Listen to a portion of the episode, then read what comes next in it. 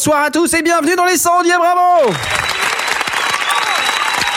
Ah là là là là, qu'est-ce qu'on aime faire cette émission et qu'est-ce que ça nous a manqué pendant ces 15 derniers jours. Comment allez-vous messieurs? Bonsoir. Ouais. Avec moi nous avons euh, que vous venez d'entendre, bravo. Salut.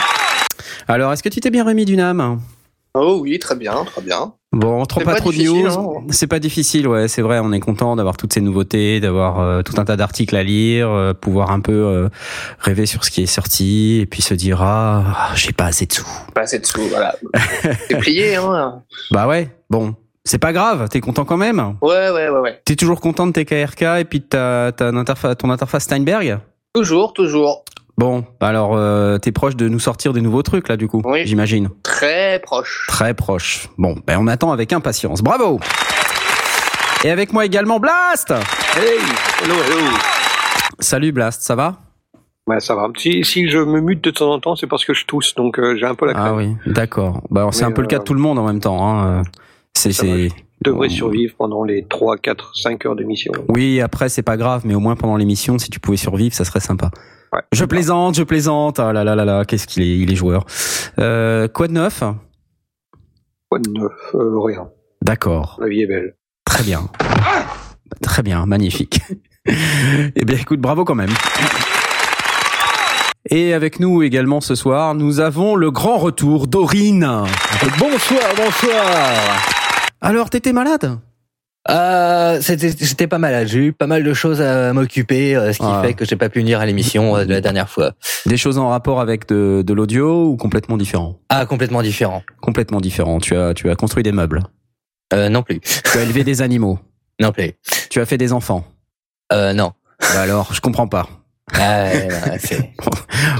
C'est là ton ordre de priorité. Bravo. Et avec nous ce soir également Asmot. Ouais Ouais. Comment vas-tu, Bah Asmot écoute, ça va, la forme, la forme, super. Toujours heureux d'être là le dimanche soir. Ça Voilà. fait plaisir. Est-ce que tu as trouvé des nouveaux trucs de guitariste euh, à nous raconter ou pas?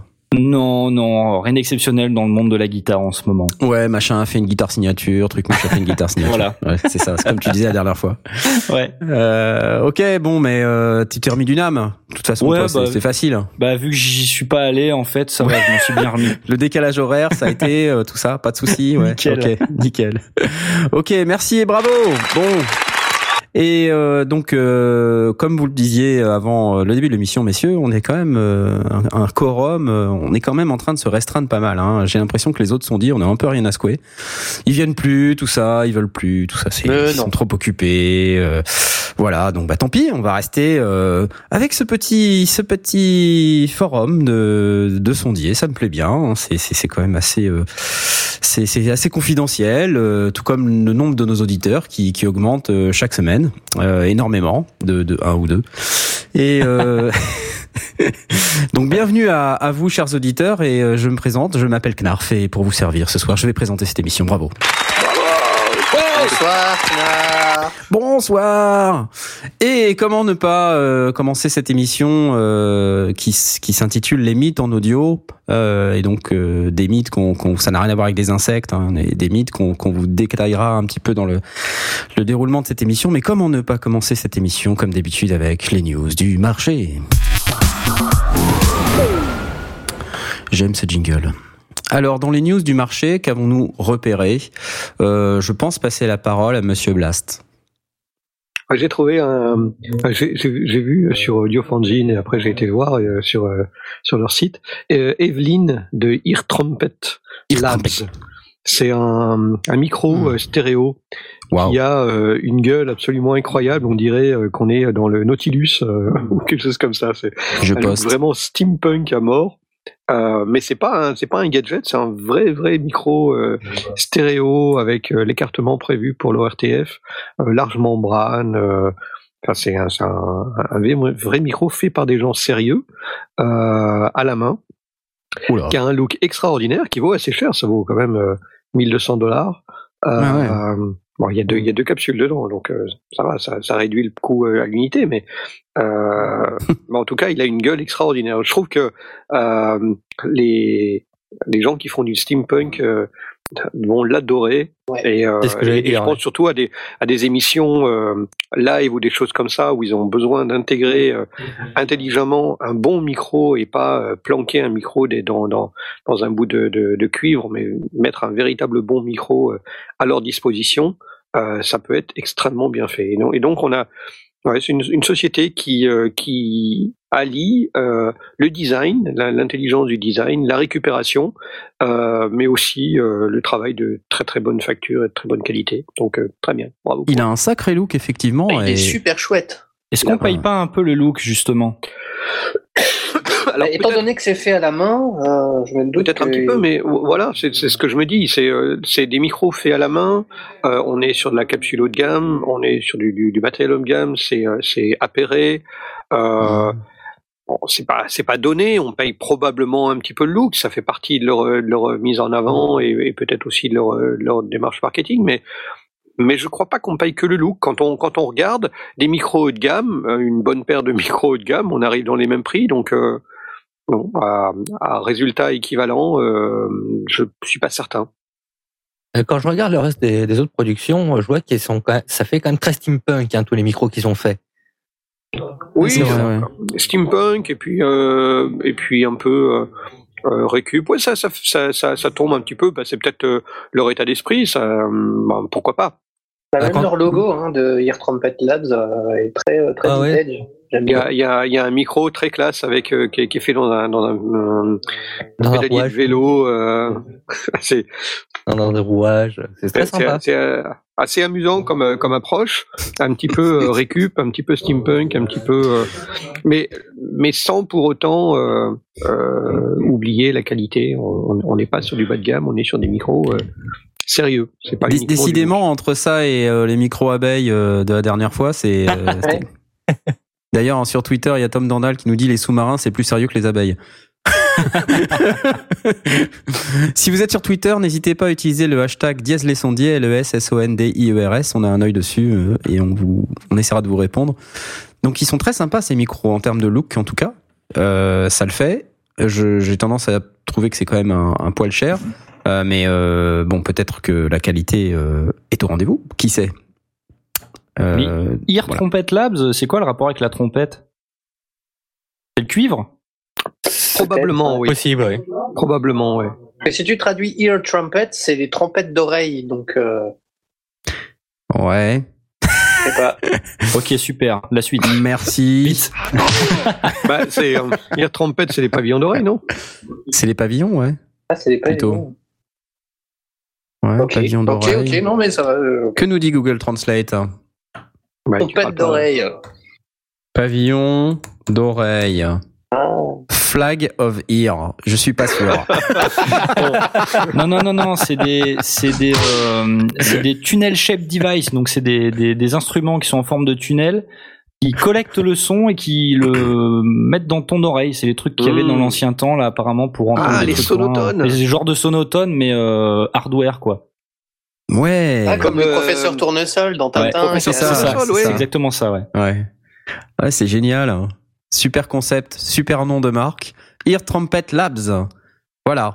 Euh, et donc c'est le Evelyn. Mais il y en a plein d'autres. Hein. Euh, Il y en a là, il y en a une dizaine, hein, euh, facile. Ouais, 10. Euh, super cool. Merci Blast. Plaisir. Est-ce que tu as, tu as autre chose? Euh, Non, tu n'as rien, tu n'as rien d'autre à nous dire. Est-ce que Asmod, tu veux nous parler de quelque chose? Oui, alors moi, je veux vous parler d'un truc. Euh, alors, c'est un instrument virtuel qui s'appelle euh, Snowflake. Euh, donc, Snowflake, ça veut dire quelque chose comme euh, flocon de neige, je crois bien. Ouais. Et donc, c'est un instrument euh, virtuel pour euh, Reactor. Et alors, euh, alors déjà, c'est gratuit. Moi, j'aime beaucoup les trucs gratuits. Et euh, alors, ils disent que c'est un, instrument virtuel euh, poétique d'hiver en fait, que ça fait un peu penser à la neige ou à la mélancolie de l'hiver. Et euh, ça ressemble un petit peu à un marimba, enfin un mélange de marimba et d'un autre truc. Et euh, il a la particularité, c'est que tu vas pas euh, ajouter euh, spécifiquement des, des paramètres, genre je vais mettre euh, euh, tant de vibrato ou euh, tant de distorsion ou etc.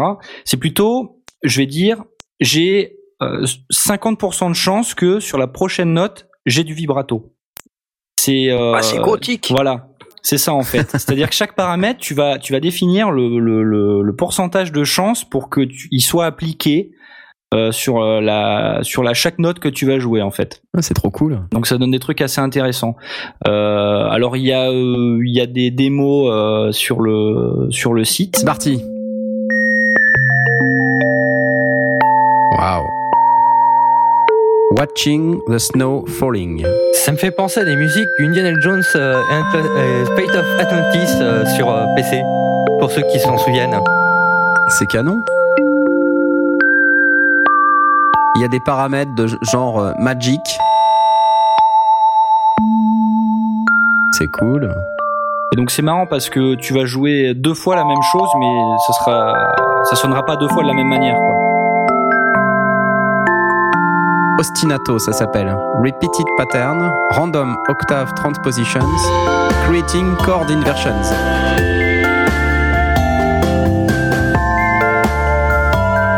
C'est rigolo. Loneliness.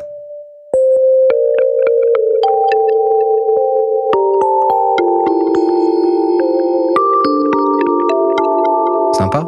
Et le dernier? Seeking Snow in Hawaii.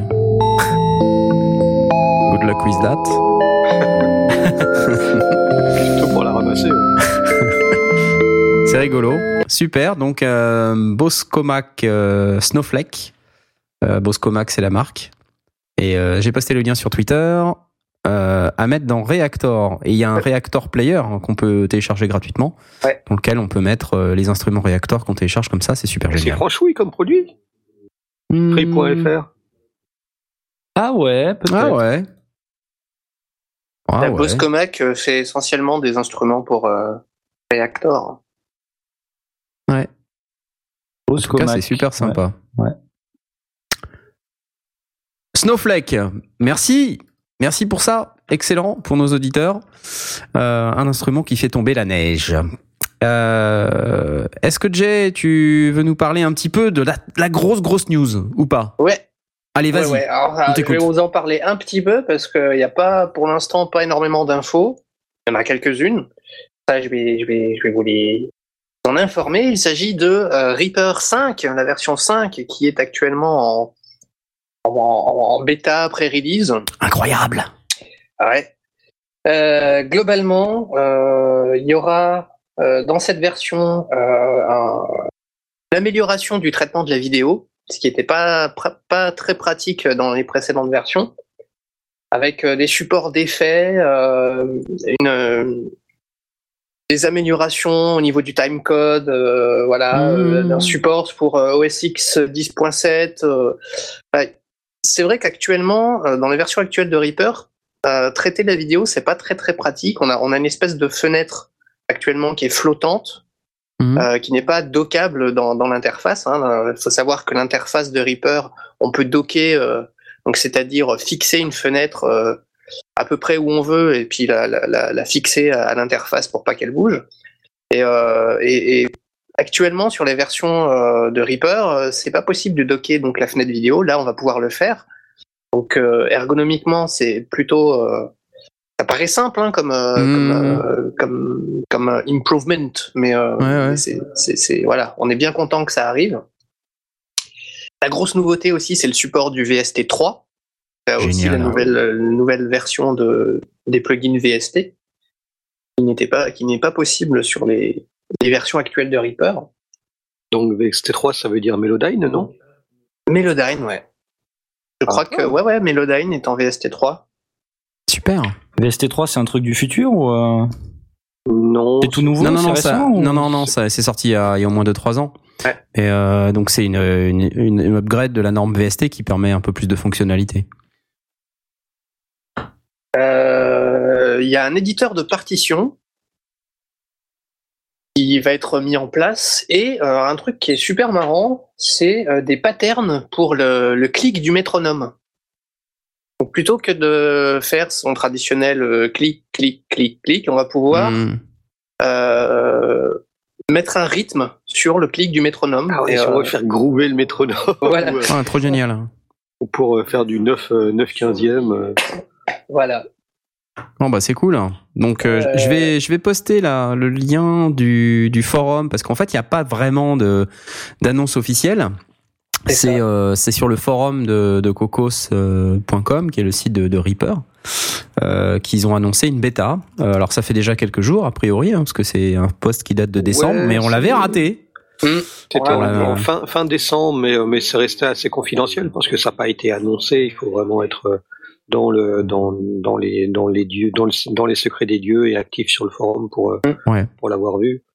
Et puis, euh, par contre, le, le- la- la- on est encore qu'en bêta. Ça ne veut pas dire qu'elle va sortir tout de suite. hein. Il, il va peut-être se passer quelques mois avant que ça arrive. Ouais. Euh, C'était déjà arrivé pour la version 4. Ça avait mis un certain temps avant de entre la bêta et la, et la sortie finale. Il s'était passé du s'était passé du temps. Mais euh, si on arrive à mettre la main sur la sur la version bêta, ce qui n'est pas impossible, qui est pas, elle n'est pas publiquement accessible, mais elle est elle est elle est pas planquée. Euh, on peut la trouver et ça permettra de la tester et de s'amuser. Elle, elle est déjà pas mal stable. Hein. On, on- Reaper a l'habitude de faire les choses bien, donc euh, on n'a pas vraiment. Mais ce qui est, ce qui est bien du coup, c'est que bon, ne serait-ce que le support du, du VST3, euh, c'est pas mal parce que ça ouvre la porte à des plugins qui ont été euh, complètement réécrits uniquement en VST3. On parlait de Melodyne tout à l'heure. Euh, on rappelle en fait que le VST3 apporte un certain nombre de, de choses. hein. C'est une réécriture complète du de la norme VST et qui, permet entre autres euh, de, jouer sur les bus, euh, de de, pouvoir euh, redimensionner les fenêtres des, VST. Ça c'est pas du luxe hein, parce qu'il y a certains VST c'est vraiment pénible. Il y a pas mal de choses, je crois, sur l'automation. Et puis voilà. Et puis surtout le support du 64 bits également. Ce qui est Et- pas pas non plus du luxe. si, si vous êtes développeur et que vous codez en Lua, euh, il y a certains logiciels qui, euh, qui, qui font ça. Donc, je pense à notamment euh, AutoCAD pour euh, automatiser des tâches. On peut faire des scripts en Lua. Et, et donc, dans la prochaine version de Reaper, on pourra, il y aura un support pour faire des scripts en Lua euh, 5.3 pour automatiser des tâches ou pour voilà ce genre de ce genre de, Super. de, de petits tweaks Excellent. On peut customiser, voilà. Ça reste toujours euh, énormément customisable, Reaper, de toute façon, donc euh, on a toujours cette grande, grande liberté, et ça, c'est bien. Génial. Bah écoute, merci beaucoup. On attend avec impatience euh, d'avoir un peu plus de nouvelles euh, sur euh, ce Reaper 5, de manière à pouvoir le tester. Est-ce que on peut s'inscrire à la bêta comme ça, sans, sans rien faire, ou il faut s'inscrire Comment on fait Je sais pas. D'après ce que j'ai compris, il faut chercher un petit peu. J'ai, j'ai- personnellement, j'ai pas cherché, mais d'après ce que j'ai compris, euh, si on suit un peu Renaud Mello, euh, qui est le, le grand, le grand gourou euh, de francophone de, de, de Reaper, Ouais. il semblerait qu'il y a moyen de trouver en, en cherchant un petit peu. D'accord. Ok, bah merci pour ça. On passe à la suite euh, tout de suite. J'ai une ou deux news dont j'aimerais vous faire part. La première, c'est un produit euh, qui est sorti donc euh, récemment, qui a été annoncé, qui est pas sorti en réalité puisque il est annoncé pour l'été 2015 et qui me paraît être un super truc. C'est une boîte qui s'appelle la Boombox, B O M E B O X. Et en fait, qu'est-ce que c'est? C'est une boîte qui permet de connecter euh, des, devices MIDI euh, via USB, via MIDI, via Ethernet et aussi par Wi-Fi, sans avoir d'ordinateur. C'est-à-dire que si vous voulez utiliser des contrôleurs euh, USB euh, pour pouvoir euh, ben, faire des, des trucs et des machins en MIDI euh, à travers votre setup hardware, vous n'avez plus besoin d'ordinateur, vous achetez une boombox et vous pouvez euh, avoir un truc qui fait de la translation de MIDI dans tous les sens, euh, dans tous les formats. Donc j'ai trouvé ça sympa, ça s's'appelle la sympa, hein. Ça vaut cher ce truc-là? Bah écoute, je sais pas encore, puisque euh, ça a été annoncé au NAM et je l'avais raté, et là j'ai vu ça euh, Ah, ah. il y a quelques jours et je me suis dit ah waouh trop génial moi qui j'en ai assez des ordinateurs là, je, je cherche un moyen d'avoir un setup euh, sans ordinateur je me dis le problème du sans ordinateur c'est les contrôleurs USB parce qu'il y en a euh, 50 milliards euh, les, les launchpads etc. Ah ouais, parce que j'allais dire, est-ce que tu as des exemples de contrôleurs USB qui ont pas de MIDI? Parce que je sais que moi j'ai j'ai un ou deux trucs, mais j'ai toujours des prises MIDI dessus. Alors ouais, les launchpads par exemple, il y a pas de. Ouais, alors après, je sais pas si c'est pertinent de, de, de connecter un launchpad là-dessus, mais euh, je prends un exemple aussi, les, les, les trucs genre MIDI Fighter. Euh, je sais pas si vous connaissez les MIDI Fighter. Non. Pour le Il y a le- DJing, ça non Ouais, enfin non, même pour l'audio, euh, euh, MIDI Fighter 3D, MIDI Fighter euh, Twister, euh, c'est un c'est un truc de Digitech Tools. Euh, en fait, c'est une boîte euh, qui qui a euh, c'est un 4 par 4 je crois euh, de pad euh, avec un gyroscope à l'intérieur. Oh. Euh, pour ceux qui connaissent pas le MIDI Fighter 3D, je vais poster. Et ils ont sur Di- Digitech Tools, c'est des trucs de DJ, donc c'est c'est c'est coloré. Tu peux fabriquer ta propre boîte. Tu vas sur le store, euh, tu choisis la couleur de ta boîte, la couleur de tes boutons et tout. C'est rigolo.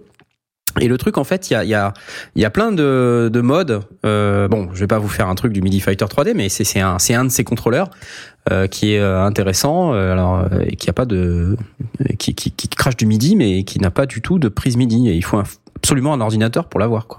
D'accord. Là, typiquement, euh, Ah oui, je crois que Rain s'en sert dans ses, dans ses, Oui, exactement. dans ses jams. exactement, il se sert de ce MIDI Fighter 3D. Il a aussi un twister. C'est des gros boutons lumineux. euh, C'est ça. Hein, J'ai posté là euh, le MIDI Fighter 3D pour ceux que Ouais, ça intéresse sur Twitter. Euh, c'est un espèce de machin et c'est vachement bien. hein. C'est avec le gyroscope, tu peux en le faisant tourner faire varier un paramètre. Et donc tu as une, une application pour pouvoir euh, pour paramétrer tes, tes contrôleurs et puis en fonction de l'axe dans lequel tu le tournes, ben il va générer tel ou tel contrôleur MIDI.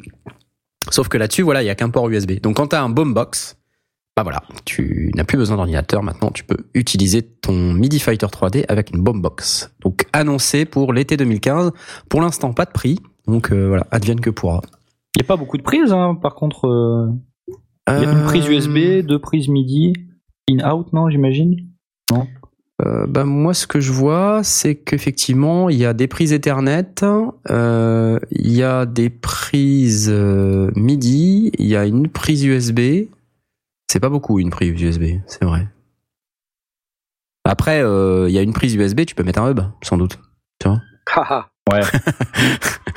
Truc hyper pas pratique. bah, sur le concept, j'ai trouvé ça sympa. petit, hein, ouais. Voilà, c'est juste une boîte, hein, donc c'est euh, Ok. toute petite boîte. Euh, voilà, et mon ma deuxième news, c'est plutôt un truc euh, résurrection quoi. C'est juste la lime. C'est le truc un peu résurrection, c'est le Sound Canvas pour iOS.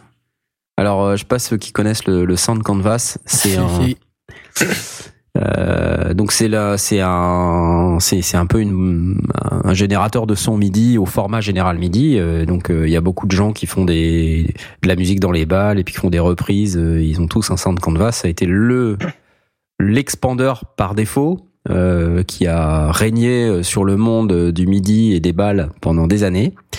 Et donc euh, bah là, maintenant il débarque sur iOS. Alors par contre, je sais pas s'il est dispo sur l'iOS français, sur l'Apple Store Si, si, français. il est, il est, il est disponible, j'ai regardé tout à l'heure. Voilà. Euh, 15 euros quand même, euh, le, le Sound Canvas. Ah bah Je c'est trouve, bien. ça quand même, je trouve ça quand même un peu abusé, sachant que c'est quand même un, quelque chose, bah voilà, quelque chose de très vieillot aujourd'hui. hein. C'est hyper vieillot, je vais vous faire écouter pour que vous puissiez voir de quoi on parle.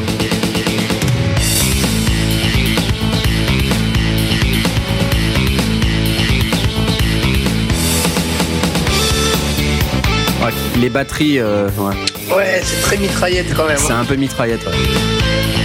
Un manque de nuance.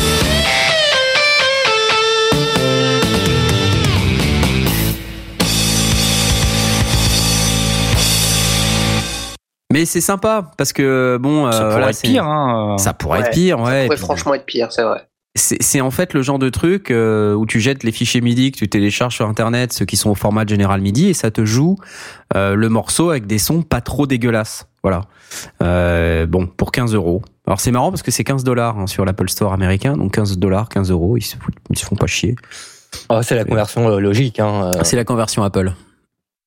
Bah, tu rajoutes la Pas TVA. qu'Apple. Hein. pas qu'Apple. ouais. En, en dollars, en général, c'est hors TVA et en, en euros, c'est souvent avec TVA. Donc, du coup, euh, ouais, c'est cohérent. Voilà, donc le Sound Canvas pour iOS, euh, c'est plutôt rigolo. Si ça vous intéresse, c'est sur l'Apple Store pour iPhone et pour iPad euh, à 15 euros. C'est tout pour les news du marché. Je vous propose qu'on passe maintenant à la rubrique principale de l'émission, les mythes en audio.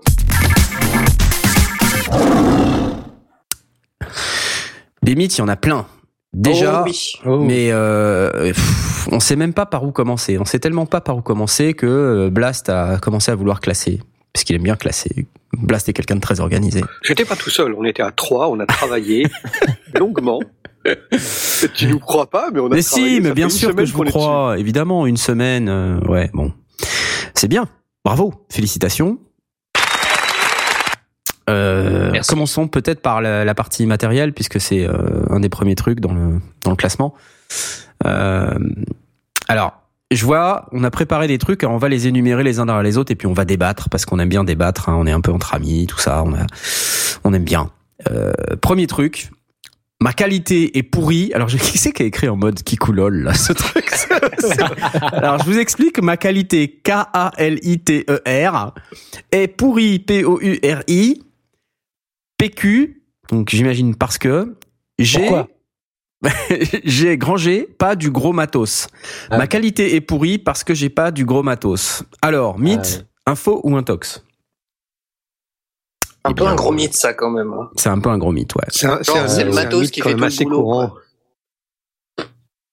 Et puis c'est c'est quoi la qualité en fait? Enfin, tu vois, euh, non, pour avoir un son de bonne qualité, il n'y a pas besoin d'avoir beaucoup de matos. Voilà. Faut surtout Bon, on savoir passe à la suite.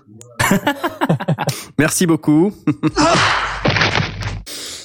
Je, Donc, je trouvais- effectivement- je trouvais que c'était intéressant parce que le, on, on, on a ce, ce mythe. Alors, en, dans, dans le monde de la, de, de la saga MP3, on a régulièrement ce genre de commentaires. On l'entend aussi euh, chez des, des jeunes youtubeurs, euh, on l'entend aussi euh, chez des, des jeunes podcasters parce que ils ont envie de diffuser quelque chose. Ils ont, ils ont un message à faire passer, une histoire à faire passer, euh, et ils prennent pas le temps de de, de s'attarder à la technique euh, et, et donc du coup effectivement la qualité peut être un petit peu euh, fluctuante au départ et il y, a, y a ce mythe du ah ouais mais c'est normal que toi tu fasses je, je, je pensais à une réflexion que j'ai régulièrement euh, quand, quand je fais de la photo avec euh, que, je sors avec mon réflexe et que je fais de la photo.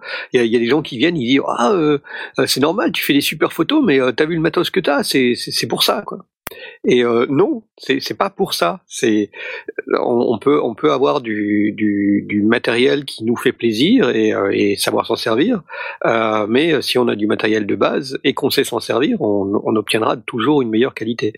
Et, et c'est euh, un parallèle qu'on qu'on a aussi sur les sur les musiciens qui ont envie de qui se disent ouais non mais euh, c'est ma vieille gratte elle est pourrie. Si Je peux pas euh, bien jouer, euh, j'ai une vieille gratte pourrie, ouais, ça. c'est ça, ouais. Alors, il y, a, il y, a, y, a, y a parfois une part de vérité. Il, il est clair que euh, sur un manche qui glisse pas, euh, la, la main, si, Ouais, ouais. si- si on a, j'ai- il m'est arrivé de, de, de me retrouver avec des des, des guitares dans les mains avec euh, la, la- le, le manche qui était tellement tordu que, que le- il y avait un centimètre entre le, entre le manche et les cordes. Enfin, C'était absolument injouable. Donc Mm. oui, il y a, il y a une limite, bien sûr. Mais, euh, mais un instrument, euh, un- du, du, du matériel, un micro, et- tant, tant qu'on lui demande juste la base, ça marche, ça fera le boulot. Mm. Ce sera peut-être pas le truc le plus extraordinaire du monde, mais on, on peut pas se retrancher derrière un résultat médiocre à cause du matériel. Non mais par contre, soyons clairs, ça aide un petit peu. Voilà, c'est ça. On- on peut faire mieux. On, ça, ça peut jouer sur le moral, ça peut jouer sur l'envie de travailler, sur en instrument de musique, avoir euh, un, bon instrument de musique qui, qui répond bien, qui sonne bien, qui a un beau toucher, qui a, qui a une bonne gueule. On, a, on aura plus, facilement envie de travailler avec que euh, avec un machin en boîte Ouais, de euh, et, des, et des cordes en, en spaghetti. Donc, bien sûr, ça aide. Mais bien les, les analogies de Blast. non, mais, mais je pense à des, à des guitares que j'ai eues euh, dans, dans le passé qui étaient vraiment des, des grosses daubes et euh, ça aide pas pour, pour progresser, c'est certain. Euh, donc oui, ça aide, mais pour, pour moi, c'est la différence entre le mythe et, euh, et, et- et une certaine euh, une certaine norme. Le- on on- on l'entend régulièrement et j'ai cette réaction systématique qui est non, c'est parce que tu sais pas t'en servir. Euh, et après, on fera le point. Commence déjà à faire quelque chose de moyen, de décent, de correct. Et là, on verra si c'est la limite de ton de ton matériel ou si c'est la Hmm. limite de, de, de la pratique ou si c'est ça ou ça. Et après, on va on va pouvoir envisager de passer euh, au, au cran au-dessus. J'a- J'avais le, la, la, la réflexion que je, que je m'étais faite euh, et, et que je- que j'oppose immédiatement parce que euh, moi c'est quand, quand j'ai débuté dans, dans le son, donc on remonte à quelques ça se contente Oula, il y a longtemps maintenant. là. Hein. Oula. ça se contente quelques dizaines d'années. La télé n'existait pas. J'avais acquis un, ordinateur en me disant avec ça maintenant je vais pouvoir faire tout quoi. Le, le monde est à mes pieds dès que je vais avoir un ordinateur, une, une Sound Blaster PCI 128 dans l'ordinateur. Enfin, c'était absolument extraordinaire. J'avais 512 kilos de mémoire, vous imaginez, et, euh, et une Sound Blaster PCI 128. Et, et- Mm. et j'avais vraiment cette impression que avec ça je pourrais euh, tout faire. Euh, en audio, en vidéo, que, le, monde était à, ma disposition. Et là aussi, c'est un autre mythe. Il faut, aussi euh, raison garder, comme on dit. il y a, sans, expérience, on va nulle part, et, avec de l'expérience, on va, obtenir quelque chose de décent et de tout à fait correct. Euh, et on va pas non plus être capable de, de concurrencer un studio pro euh, et son matériel pro, et surtout son, son, son ingénieur du son aux commandes. Euh, là, là, il va falloir euh, En, en fait, il y a, il y, a, il y a une notion, un truc qui est assez simple qui s'appelle le, je sais pas si vous connaissez, le talent. C'est-à-dire que si tu as du talent, ça, ça sonne. Si t'as pas de talent, ça sonne pas. Non, mais enfin pour pour aller un peu plus loin, euh, en fait, euh, si il y y a des notions de base à avoir, des connaissances à avoir. Euh, un mec qui a ces notions et ces connaissances, il va très bien savoir se débrouiller avec du matériel euh, peut-être d'entrée de gamme ou de moyenne gamme. Euh, le fait d'avoir du matériel euh, plus cher, plus peut-être avec plus de choses, euh, ça peut-être apporter des fonctionnalités en plus ou euh, peut-être une couleur ou effectivement peut-être ce qu'on peut appeler la qualité, même si la qualité c'est c'est c'est un truc, euh, c'est Et c'est relatif, déjà, C'est la relatif, qualité. voilà. Relatif, ouais. Et euh, en fait, euh, ça, ça va être voilà, ça, ça va t'apporter un petit peu de simplicité, mais ça va normalement, euh, si, si tu as déjà ces connaissances, ça devrait pas non plus euh, te révolutionner. Moi, je vois, je fais de la musique, je fais de la trompette. Donc j'ai j'ai j'ai un je joue d'un Oh, instrument merde. également qui s'appelle du bugle, donc c'est une espèce de grosse trompette qui a un son Bugle Wesseltoft par exemple, voilà. Et pendant des années, j'ai eu un instrument qui est plutôt d'étude ou d'entrée de gamme, et euh, je, je jouais avec, donc voilà, j'arrivais à avoir un son qui me plaisait. Euh, par contre, c'est, je trouvais ça relativement difficile par rapport à mon instrument principal, la trompette. Et euh, pendant des années, j'ai joué avec ça, et j'ai également, je connais également des, des professionnels qui ont joué avec et qui m'ont dit bon, effectivement, euh, il est, euh, il a des défauts. Maintenant, les gars, ils arrivaient quand même à jouer avec et à sortir quelque chose de super beau, quoi. Et euh, il y a pas très longtemps, là, j'ai acheté un, un instrument euh, de, de meilleure gamme. Et ben, euh, pour sortir un même son, c'est un, peu plus facile. Maintenant, euh, je joue pas euh, co- comme un dieu parce que j'ai changé d'instrument, quoi. Mais ça m'apporte plus de facilité, plus de confort, en fait. Moi, je le, je le vois comme ça, en fait, le, le matériel. C'est pas. La vraie question, c'est si t'avais pas eu ton bugle euh, pourri, est-ce Ouais. que tu jouerais aussi bien du bugle plus cher? Euh, pas nécessairement, non. Donc voilà. Donc C'est- voilà. c'est- bah non, mais je veux dire, euh, ça, ça répond un peu au truc. Comme disait euh, Blast, il faut pas se retrancher derrière quelque chose de médiocre. Enfin, ça. il faut pas se retrancher derrière son matériel juste parce qu'on a produit quelque chose de médiocre. Mhm. On a dit la qualité, c'est relatif. Tu vas euh, faire un enregistrement à la salle des fêtes de trifouiller les oies parce qu'on t'a demandé, le directeur de la maison de retraite veut que tu enregistres un truc. Euh, bon, même avec tes, tes, tes, tes moyens, euh, on va dire, euh, limités, euh, tu peux très bien faire un enregistrement qui, pour monsieur le directeur de la maison de retraite, euh, sera tout à fait bien. Mm. Ensuite, après, c'est ça dépend ce qu'on veut faire. Hein, c'est sûr que si on veut faire un tube qui va dans les charts et qu'on veut approcher le son qu'on qu'on qu'on aime et pour pouvoir un peu entrer dans la compétition en termes de son, euh, bah c'est sûr qu'il va falloir se mettre euh, très sérieusement à étudier euh, les techniques surtout et, et savoir se servir de ce qu'on a. Mais Ouais, c'est pas le matériel, ouais. c'est pas le matériel qu'on va acheter qui va faire qu'on va réussir à en sortir quelque chose de bien. C'est surtout ça. après, le matériel, euh, comme en photo, comme dans beaucoup de beaucoup de domaines, euh, en, en musique aussi. Alors, il y a, il y a, il faut pas négliger l'aspect plaisir. Euh, et comme comme je disais, le, le fait d'avoir un instrument de musique ou, ou un bel appareil photo qu'on a qu'on qu'on a plaisir à sortir, qu'on a plaisir à utiliser, euh, l'instrument de musique est vraiment majeur. On a on a une une, relation très personnelle avec son instrument de musique. Euh, S'il nous plaît, si si on l'a choisi, si on a passé du temps à, à décider lequel on voulait, euh, on va plus facilement répéter, plus facilement travailler, et donc on va plus facilement faire des progrès. Et c'est en partie lié au fait qu'on aura bien choisi sa, sa guitare ou, sa trompette, euh, c'est évident. Et que si à l'inverse, euh, on n'est pas content de l'appareil parce que c'est un truc qu'on nous a refourgué euh, ou c'est un truc de, de, de location euh, euh, que, que l'académie nous, nous, nous, a balancé mais qu'il est en mauvais état ou un truc comme ça, on va pas forcément, même si de nouveau un, un bon musicien sera capable de- de- d'en sortir quelque chose de tout à fait propre avec, euh, bah nous on n'a peut-être pas envie de, de le sortir, on répète moins et on progresse moins. Donc c'est Ouais, euh, J'ai une copine qui est organiste depuis euh, plus de 15 ans. Euh, quand elle a vu mon petit 49 touches euh, USB, euh, elle m'a dit Ah, tu peux me mettre un son d'orgue là avec ton, ton logiciel et ton ordinateur là, je voudrais jouer un truc.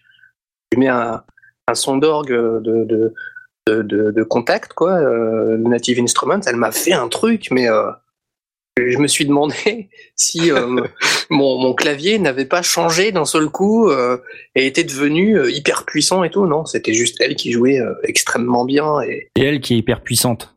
Et surtout elle ouais, qui est hyper puissante. Non, c'est c'est c'est vrai. Ça, ça- D'ailleurs, euh, euh, si euh, si vous me, me permettez de de- d'insérer le mon, mon coup de cœur dès maintenant, J'ai euh, un, un exemple qui qui met euh, en exergue à la fois le fait que quand on a le talent et les connaissances et qu'on est capable de, de, de, de faire les bons choix, on n'a absolument pas besoin de matériel euh, de qualité K-A-I-L-I-T-E-R euh, pour, pour faire un, un résultat tout à fait professionnel. Euh, quand, do- donc, euh, mon, mon coup de cœur, c'est, euh, on en a déjà parlé euh, euh, pour pour Jay, le- la, la personne dont il parle régulièrement, euh, c'est Diego Stocco. Moi, Ouais. c'est Graham Cochrane.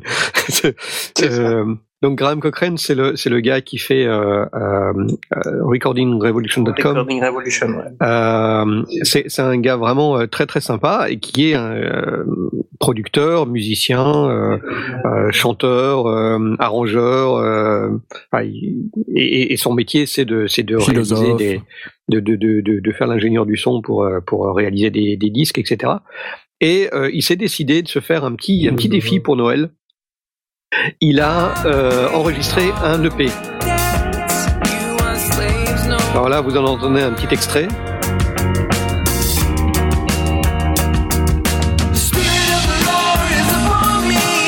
Donc là, je vous... ça c'est le premier titre. hein.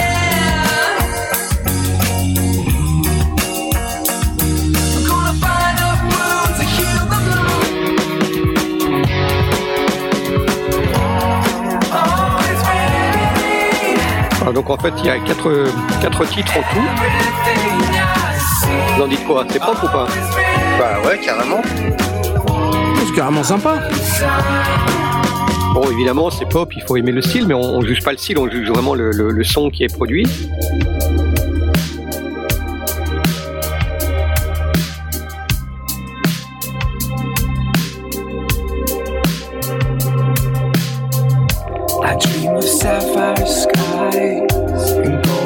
Sunlight in my eyes. But then I wake to this cold and gray. Bon alors dis-nous, est-ce que est-ce que Voilà. c'est parce qu'il a Alors- il a fait ça avec trois bouts de ficelle, c'est ça? Ce, ce type est un fou total. Pour pouvoir faire son son son son EP, il a décidé de prendre euh, du matériel vraiment de base. Il a pris un micro euh, à 69 dollars, qui est un MXL Cube, euh, un micro large membrane, euh, tout, tout, tout bête. Et, euh, et ensuite, il a décidé de prendre une carte son la plus basique qui soit, la plus petite qui soit. Donc, il a pris une Apogee One qui a une entrée micro Oh bah, et puis, quand même. une hein. entrée instrument. Basique, Apogee l'autre. Ah, vas-y. Oui, non, mais attends, 100, 100 ou 200 dollars. De nouveau, on, on- le, le gars, il est ingénieur du son, il travaille sur Pro Tools dans, dans son studio, il a du matos de folie, il a décidé de faire tout à fait différemment et de sortir un EP. Ok, donc il a pris un, un micro à 69, à 69 dollars. Il a pris une carte la plus petite possible. Quand on quand on la regarde, c'est la, la- la carte a 4 ans. Hein, on parle pas d'un truc récent. Euh, c'est une carte basique USB qui se branche sur, sur son sur son ordinateur. Il a pris un logiciel euh, qu'il connaissait pas. Donc il a pris Reason. À ce moment-là, c'était Reason 7. La version 8 est sortie entre temps, mais euh, il a pris la, version 7 qu'il avait dans, sa boîte, qu'il avait même pas encore déballé, et donc connaissait pas du tout le, logiciel. Et euh, pas de pas de d'en- d'enceinte de monitorique ni quoi que ce soit. Il a utilisé son casque. Alors là, il a il a un bon casque. C'est euh, un KRK euh, 8400 qui est euh, un casque qui vaut euh, 150 dollars à peu près. Mm. Qui a un vrai casque de studio, mais euh, mais mais qui a pas un casque de euh, qui vaut 10 millions, qui vaut 150 dollars. Euh, et de l'autre côté, il a pris les oreillettes d'iPhone de, de Wow. son iPhone, qui juste ce truc. Et alors, pour pouvoir mixer ça, alors le- le- l'enregistrement, il a fait ça directement euh, dans son canapé euh, chez lui. Il n'est pas allé dans son studio. Il, c'est lui qui chante? chez lui. C'est Et c'est lui euh, qui chante, c'est lui qui joue les, les Oh, instruments. waouh. Euh, donc il a écrit, il a arrangé, il, il, a, il, a, il a composé, euh, il a chanté. Et donc ça, dans son, dans son canapé, etc. Il y a, il y a, des, il y a des, des percus qui ont été enregistrés avec, euh, avec le micro aussi. Il a enregistré basse et guitare. Euh, alors il a, il a indiqué là, sur sa guitare, c'est une Squire à 150 dollars. Hein, donc de nouveau, c'est pas une Super Gibson ou une Fender. Ah, Il a pris une guitare de base, branché directement euh, dans l'entrée instrument de, de, de l'Apogee. Euh, et le reste, il a des boucles de, de batterie euh, qui, qui sortent d'Horizon, euh, et puis euh, clavier, synthétiseur, violon, tous les autres instruments. C'est de l'instrument euh, virtuel directement dans Horizon. Et alors, pour faire le mixage, uniquement sur casque et sur oreillette, il est allé s'installer dans un Starbucks qui était ouvert au Waouh. moment de Noël, donc il y avait des clients, il y avait les machines à café qui, qui fonctionnaient, et il y avait de la musique de Noël dans les haut-parleurs du café. Et le mec, tout seul, un dans warrior. son quoi. truc, ah oui, ben, il a dit, je fais un défi, je fais le défi, quoi. Et voilà, voilà le résultat. Euh, alors, le, le, l'EP est, euh, peut être téléchargé euh, tout à fait gratuitement, ou pour le prix qu'on veut, on peut, on peut mettre une, euh, une somme d'argent, et on peut même télécharger la version de luxe pour une 15 dollars. Euh, avec le un, même carrément un multipiste comme ça on peut le, peut le faire et il a évidemment diffusé des vidéos pour expliquer comment il avait fait les réglages comme il fait d'habitude donc Super. ce type est un vrai warrior. Il a pris du matériel de base. Alors bon, on n'est pas sur un sur un micro casque de de- de- d'entrée de, gamme euh, et, et- et un lecteur MP3, mais euh, on reste sur, sur quelque chose de tout à fait euh, tout à fait basique Hmm. euh, et qu'on considérerait pas comme utilisable pour faire un album de studio parce que voilà c'est ce qu'il a fait au final quoi. Donc moi je vous invite à, à écouter le l'album, enfin les, les le quatre titres et et à juger si véritablement la qualité est pourrie parce qu'il a, il a du mauvais matériel. Mais il est surtout très doué le gars. Ouais, ouais. En tout cas, ce qu'on a, ce qu'on a entendu, c'était hyper sympa. Rappelons qu'en plus, on l'a entendu en mono, hein, parce qu'on passe par euh, par notre système de diffusion euh, sur sur Synops Live, euh, qui n'est que mono, euh, sauf si on sauf si on s'arrête de parler et puis qu'on le met euh, dans le dans le flux directement. Mais quand on le passe en direct comme ça, c'est en mono. Alors si on l'écoute en stéréo, euh, vous aurez encore un meilleur euh, un meilleur rendu. Ouais. Donc euh, allez-y. Euh, donc là, voilà, premier mythe. Donc on a juste passé euh, 32 minutes euh, à expliquer le premier mythe, donc j'exagère un peu. Euh, donc cette émission va définitivement durer 9h14. Euh, Debunked. donc voilà. Merci non, non. pour les- Après, on va probablement aller plus vite, mais je crois Non. que c'est- un mythe important parce qu'on l'entend vraiment très, très, très souvent. Les, les, les suivants, on va les entendre, on l'entend aussi très souvent. Euh, mais, euh, mais après, ça, après, on est Hmm. sur des mythes plus, plus classiques. On va, on va vite passer dessus. Alors, on va bah, tenir à 3 heures. So- Ouais. soyons fous, euh, continuons. Donc, euh, il y, en a- il y en a un euh, après là qui est euh, à l'opposé avec mon studio. Je peux faire un album aussi bon que ce produit à Road. Bah, c'était le, c'était le, le, le- le- le- la réflexion que je, que je faisais. Euh, donc, euh, moi, avec mon, mon ordinateur de base, je pouvais pas faire euh, euh, un, un album aussi bon que ce produit à Abbey Road, mais euh, Graham Cochrane a démontré que, ouais, on n'a vraiment pas besoin de beaucoup plus. Mais euh, comme comme le disait Asmoth, on a besoin de talent, d'expérience, de pratique Mmh. euh, d'être capable d'écouter un truc, d'être capable d'aller euh, équilibrer ses oreilles, euh, étalonner ses oreilles. Euh, Ce qu'il a fait, tout, tout, tout ça, c'est des techniques qu'il a utilisées et qui lui ont permis de, de, de, de faire son album. Donc pour moi, on, le matériel n'est pas important. Le matériel peut avoir son influence sur euh, sur son, son- sa propre humeur, sur sa propre envie de faire des de de, de, de faire des choses euh, Mmh. de, de bien, de les travailler, de de- de- d'aller au bout de son résultat. Mhm. Mais euh, euh, pour, pour, pour moi, ça ne veut pas dire non plus travailler avec du matériel de merde. Euh, il y a, il y a, on a aussi le droit de se faire plaisir. Hein. Bah, le, clair. le- Ouais. le gars, il utilise quand même Reason. Là, je veux dire, il y a, y a, comme tu dis, il y a des trucs de base, il y a des instruments euh, virtuels de base, des, des plugins de base qui, à mon avis, sont pas dégueulasses non plus. Tu il, prends a, un il a Reaper, utilisé, il, y a, a pas- été au il- compresseur, equalizer et euh, de la reverb et c'est et puis un délai et je crois que c'est à peu près tout. Euh, il, a, il a aussi, oui, il a, il a, enfin, il a, il y a quelques quelques effets qu'il qu'il détaille dans son dans la vidéo qui est, qui est sur son site.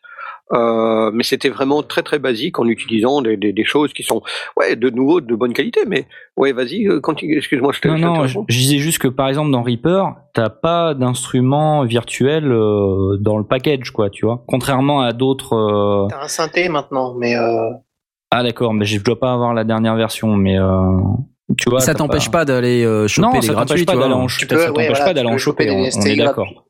On est On en a suffisamment parlé dans nos émissions. Il y a, il y a 50 milliards de trucs super euh, gratuits ou presque. Euh. Ces instrus, c'est principalement euh, guitare basse. Euh, donc guitare, il en a fait deux ou trois. Euh, deux, je crois, qu'il, dont une qu'il a doublé. Euh, il a de la percu. Et après, c'est de, des boucles de batterie. Alors qu'il a traité euh, avec euh, compression new-yorkaise, euh, enfin il a, il a fait un super boulot dessus, on les reconnaît pas. Donc des boucles de batterie qui étaient euh, directement livrées avec, euh, avec le truc que, que tout le monde considère comme euh, juste la bande de démo, mais qu'on qu'on jette bien vite. Et puis euh, des instruments qui sont beaucoup plus plus enfin, moins sensibles. Il y a- quelques nappes de, de synthé, il y a un peu de violon, des choses comme ça, mais ouais. Bon. Euh, donc ça c'était pour les mythes un peu euh, matériels. Alors, on en a d'autres évidemment. Euh, Là je- j'en ai un là auquel je pense, qui est un peu pas vraiment du matériel, mais qui, qui est un peu, euh, on va dire l'acoustique, le studio. euh, euh, traiter sa pièce est indispensable, sinon on a un son pourri. Qu'est-ce que vous en pensez? Bah, c'est quoi que t'appelles traiter sa pièce? Bah, bah, mettre des, enfin avoir avoir une pièce dédiée avec un, un traitement acoustique.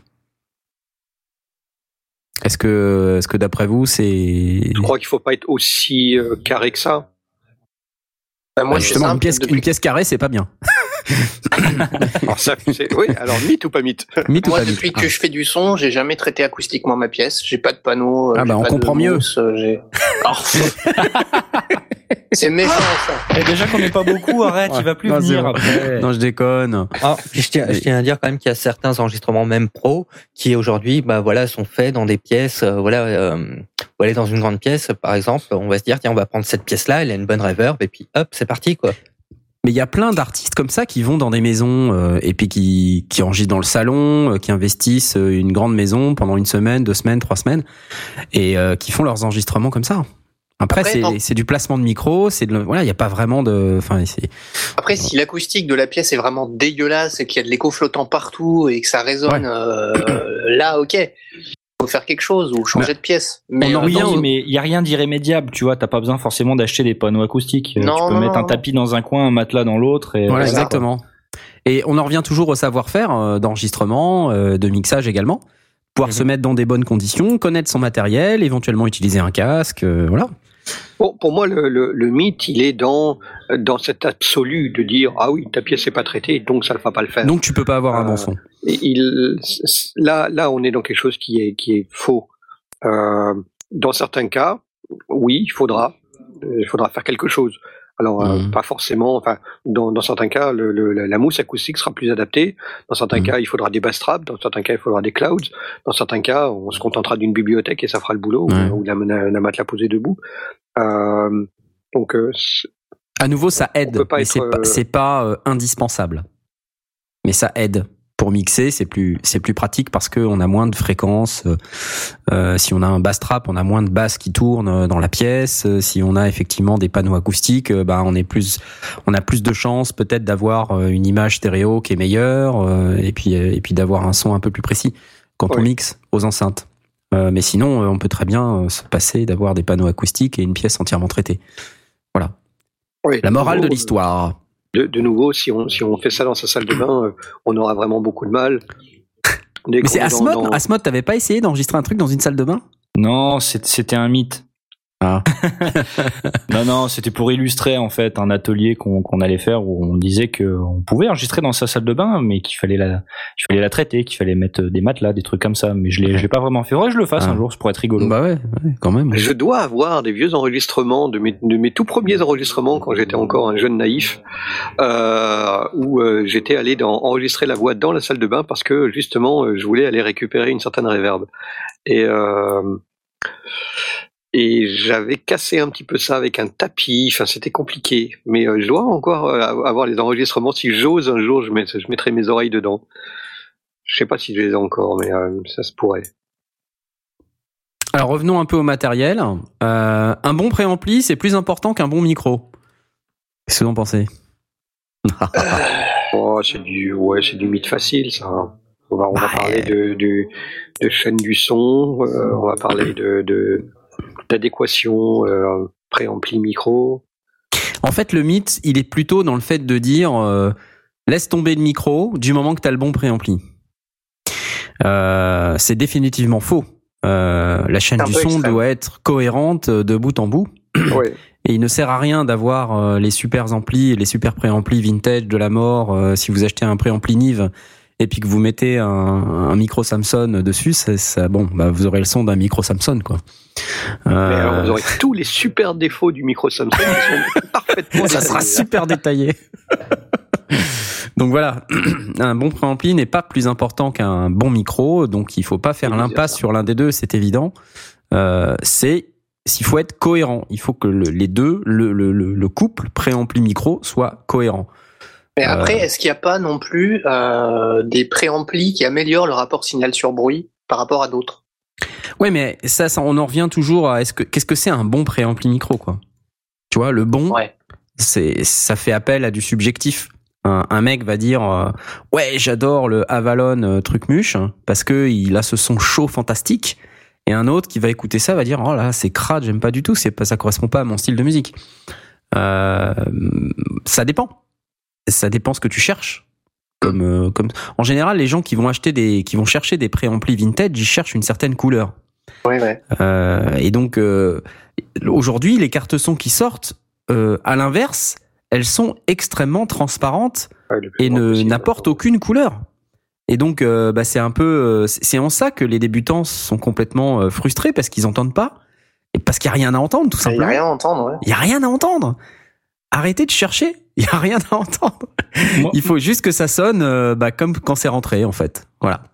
Et, la, et la- et la réserve de gain, comme tu disais, Jay, euh, elle est importante si tu as un micro qui a une faible, faible niveau de sortie, mais elle est peut-être pas fond- fondamentale si tu as un micro qui, qui dépote bien. D'accord. Donc euh, c'est de nouveau une question d'adéquation. Si tu veux, tu as, un vieux, euh, un vieux micro à ruban euh, à, à traiter, il y a des chances que tu aies besoin d'un préampli avec une, une réserve de gain vraiment balèze.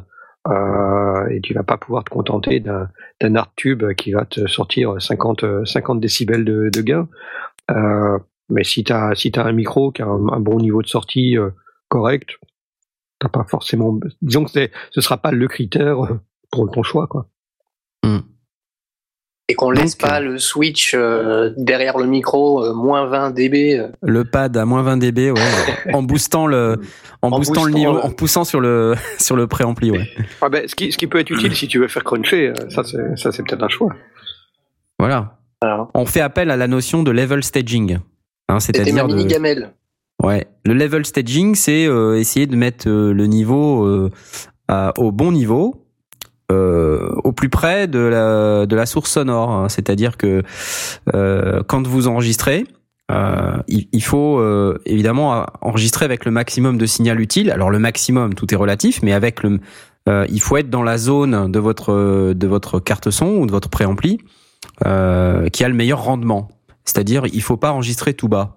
Par exemple, si vous passez par plusieurs étages d'amplification, il faut que le niveau soit euh, au maximum de signal utile, là où vous aurez le moins de rapport signal-bruit, le, moins- le moins de bruit, euh, dès au plus proche de votre source sonore. Par exemple, si j'entre mon micro dans un préampli, que mon préampli rentre ensuite dans un équipement pour lui ajouter je ne sais quelle couleur, que ce- cet équipement rentre ensuite dans euh, votre table de mixage virtuel ou réel.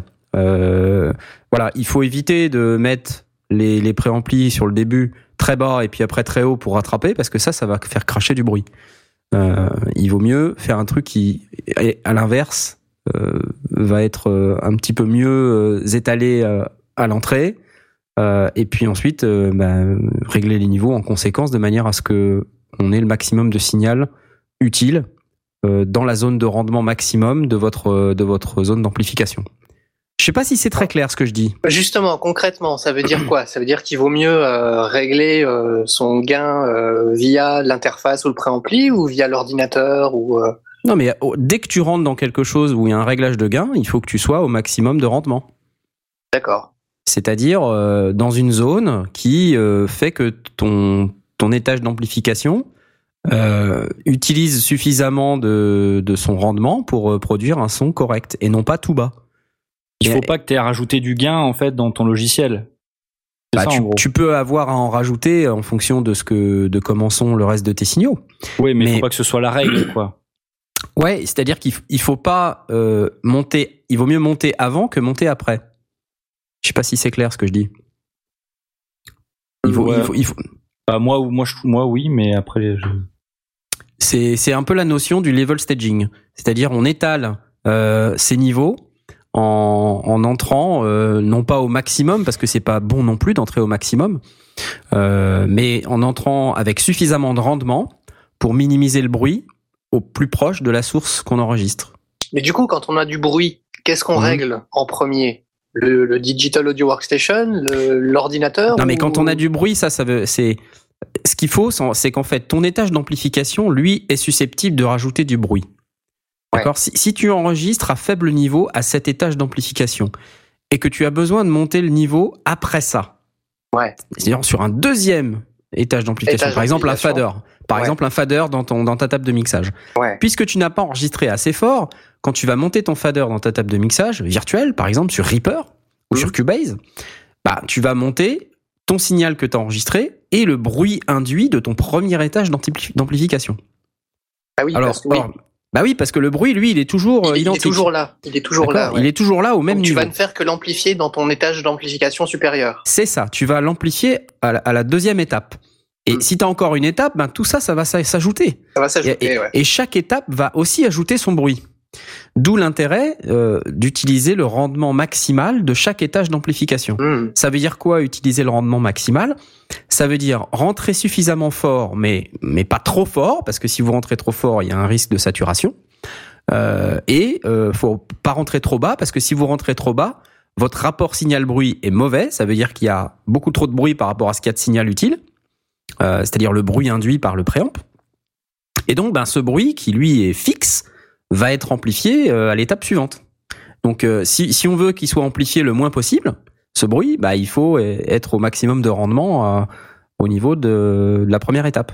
Donc en fait, ce qu'il faut, c'est repérer où se situe le bruit et euh, à quel niveau. non, euh, concrètement, c'est pas comme ça que tu fais. Concrètement, c'est à chaque fois que tu rentres dans quelque chose, tu t'assures que euh, le gain d'entrée est réglé euh, suffisamment fort, euh, pas trop fort pour pas que ça sature, mais pas trop bas. Donc il faut il faut un étage de contrôle là, si tu veux quelque part. Il faut regarder ton vumètre, ton picmètre, hein. et dès que tu dès que arrives dans quelque chose, ben il faut que tu contrôles le niveau d'entrée. Et il faut faire attention parce qu'il y a des logiciels où ce qu'on contrôle c'est pas le niveau d'entrée, c'est euh, c'est le niveau qui est déjà après. C'est le Mm. niveau de sortie de du préamp. C'est le niveau de sortie. Donc ouais. c'est encore différent. Donc là, il faut bien il faut bien regarder ce qu'on fait. En général, le niveau d'entrée sur une carte son, euh, il y a toujours un, il y a toujours un petit truc pour euh, pour monitorer sur une carte son. Quand vous n'avez pas de petit truc pour monitorer, euh, bah vous regardez dans votre logiciel. euh, quand vous mettez votre interface en enregistrement, vous avez normalement un fader avec un petit un petit picmètre, des trucs verts qui montent et qui descendent. Et, donc là, il faut s'assurer que quand vous vous parlez ou vous enregistrez votre signal, il est suffisamment fort pour couvrir euh, une grande partie de la plage de votre vue-mètre ou de votre pic-mètre. Et pour éviter que quand euh, vous parlez trop fort, euh, ça, ça rentre dans le rouge. Parce que c'est pas, c'est pas forcément très joli. Ça dépend sous quelles conditions, mais la plupart du temps, on, on, on évite quand même de, de rentrer trop fort.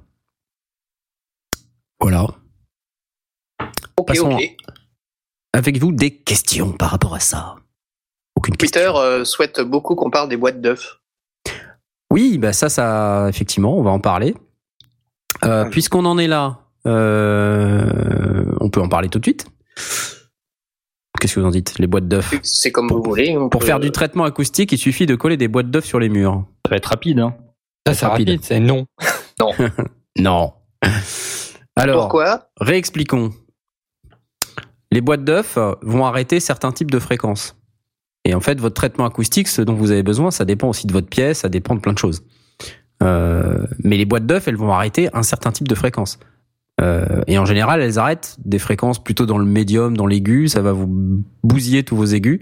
Et à la fin, vous allez vous retrouver avec euh, un son qui est, euh, qui est sans aigu, mais qui continue d'avoir des médiums pourris et des basses qui tournent, euh, puisque votre pièce peut-être a un problème. Et donc, bah voilà, ça va ne faire qu'empirer votre son. C'est pire en fait. Et en plus, ça peut prendre feu. C'est Ouais. mal. Ouais. Ne le faites pas. C'est pas bien. Un autre. Le numérique, ça sonne froid, l'analogique, ça sonne chaud. Eh, c'est bon ça. ça, c'est limite du Ça, troll. ça, Non, c'est pas du troll. Désolé. Là, on est vraiment dans le dans dans dans un mythe. Quoi euh, quand on affirme ça uniquement. Bah Les lampes, Alors. c'est mieux. Ah ouais, les lampes, c'est mieux, ouais. Alors, les lampes, ça réchauffe physiquement, mais ça chauffe, ça réchauffe pas forcément le son dans le sens de couleur du, du, du son. Est-ce que Ce que je veux dire dans ce que j'ai mis dans mon truc, et, et- et c'est pour, pour- et le pourquoi euh, je considère que c'est un mythe, c'est que on peut très bien, à coup d'équaliseur, faire sonner du numérique de manière chaude. est-ce que tu peux définir chaud? Ouais, parce qu'en fait, il y a les gens qui débarquent dans l'émission, ils disent je comprends pas, c'est un truc qui, qui, c'est une émission sur le son, mais je comprends pas, ça parle de couleur, ça parle de température. Mais non, euh, voilà. Ouais. Le- la Alors- peu du son, c'est pas facile.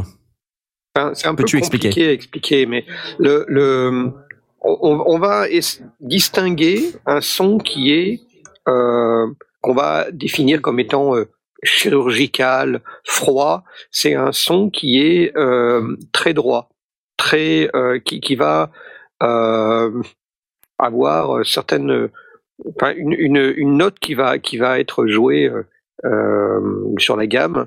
Elle va avoir le même volume. C'est assez compliqué à expliquer, mais elle aura le même volume quelle que soit la note. Euh, euh, c'est c'est un un micro euh, qui, qui, sonne, qui, qui enregistre droit, c'est un micro qui, qui aura euh, aucune bosse, aucun creux dans la, dans la courbe de fréquence. Euh, un préampli qui sonne droit, qui donc qui sonne froid, c'est un préampli qui ne va avoir aucune nuance. Il, sera capable de, si, si on lui donne euh, euh, 2, 2 décibels à, à 20 Hertz, il va restituer 2 décibels à 20 Hertz. Si on lui donne 2 décibels à 40 Hertz, il va restituer 2 décibels à 40 Hertz, etc. Il, restituera exactement ce qu'on lui donne de manière la plus linéaire possible. D'une manière générale, c'est ce qu'on va demander à du, numérique. Il n'a pas de, réaction euh, liée à ses, composants. On lui donne quelque chose, il le numérise de manière neutre et, fidèle, et, on, obtient une fidélité qui est à l'opposé de ce que l'on considère comme un son chaud, c'est-à-dire quelque chose qui va être peut-être plus fatteur euh, sur les fréquences qui correspondent à nos oreilles, euh, donc euh, dans le médium, euh, qui vont avoir une certaine brillance dans les aigus, qui va avoir peut-être une certaine tout, tout ça, c'est des expressions que c'est c'est presque d'œnologie, quoi. Euh, on, on va utiliser des termes qui sont des analogies de ce que l'on ressent. Euh, parce que c'est beaucoup de ressenti plutôt que de, de, de, de choses euh, Ouais.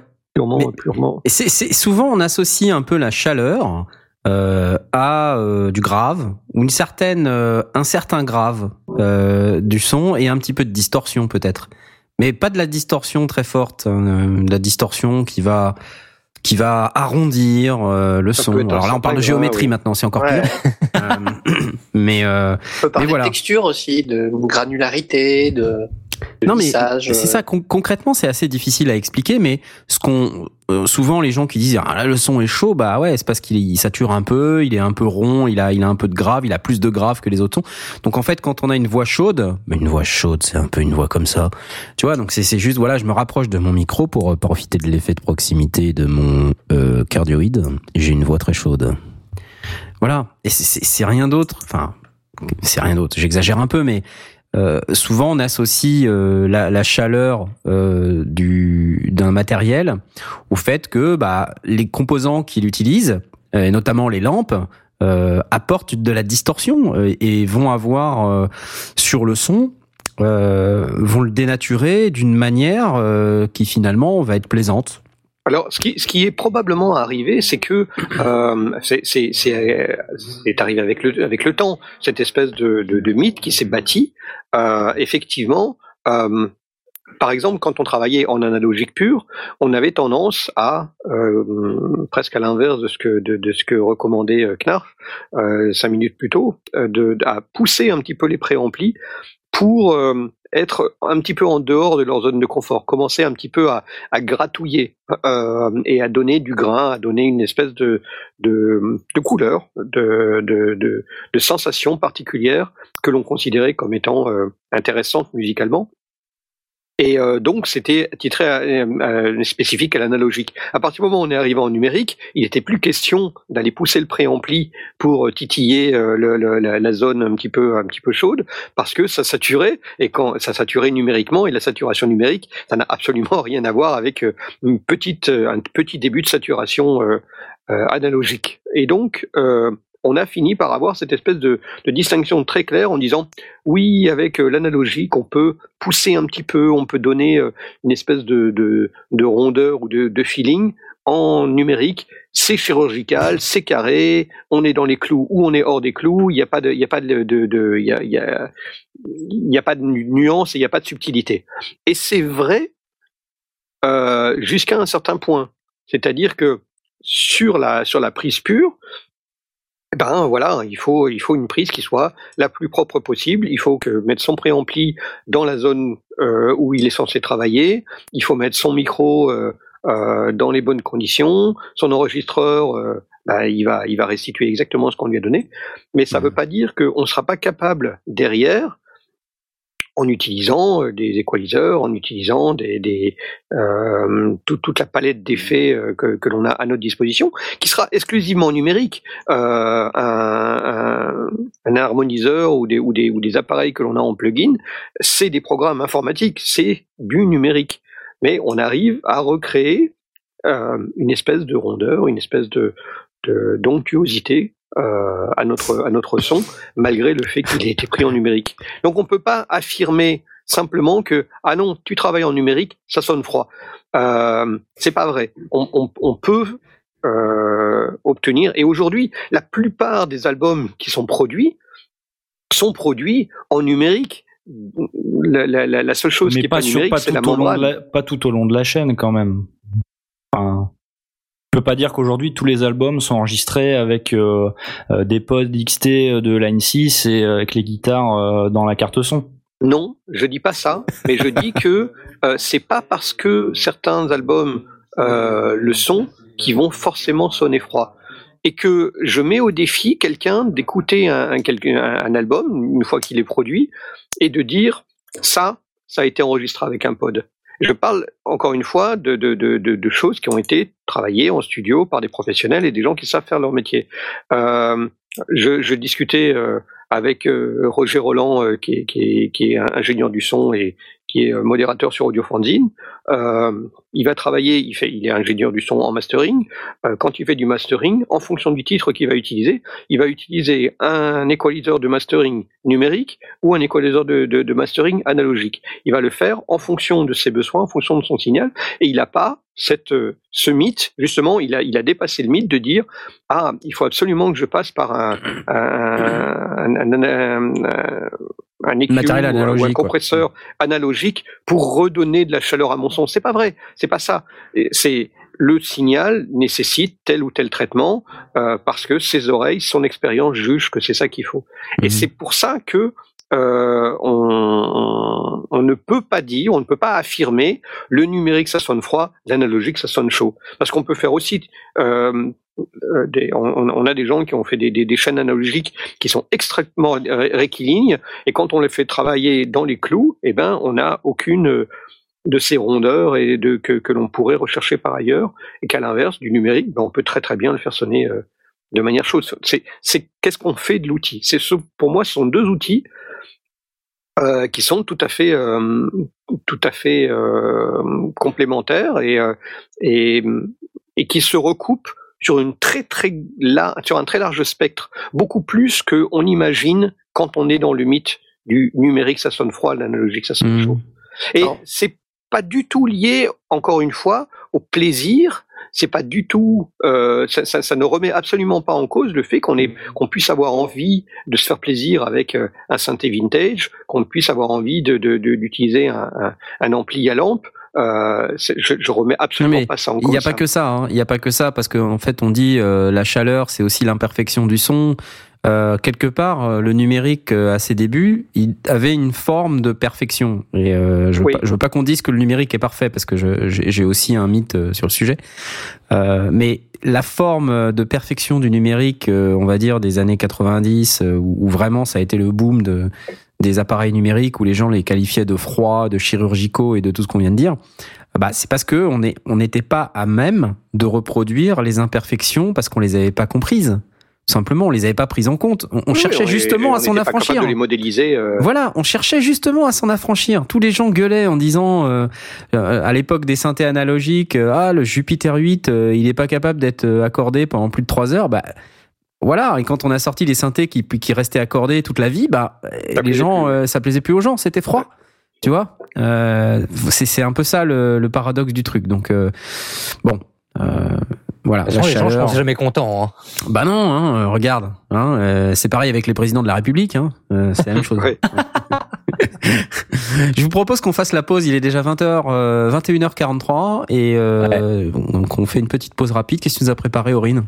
Alors, je vous ai préparé Illinois, euh, un titre imprononçable parce que c'est du russe. C'est pareil pour le titre de l'album, donc je vous le dirai pas. de... Voilà. À tout de suite.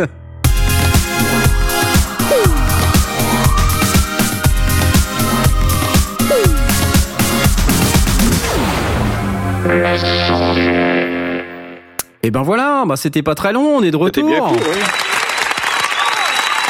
J'ai rarement entendu chanter un mec en russe. C'était Ouais, bizarre. bizarre. Je le fais bien. Hein.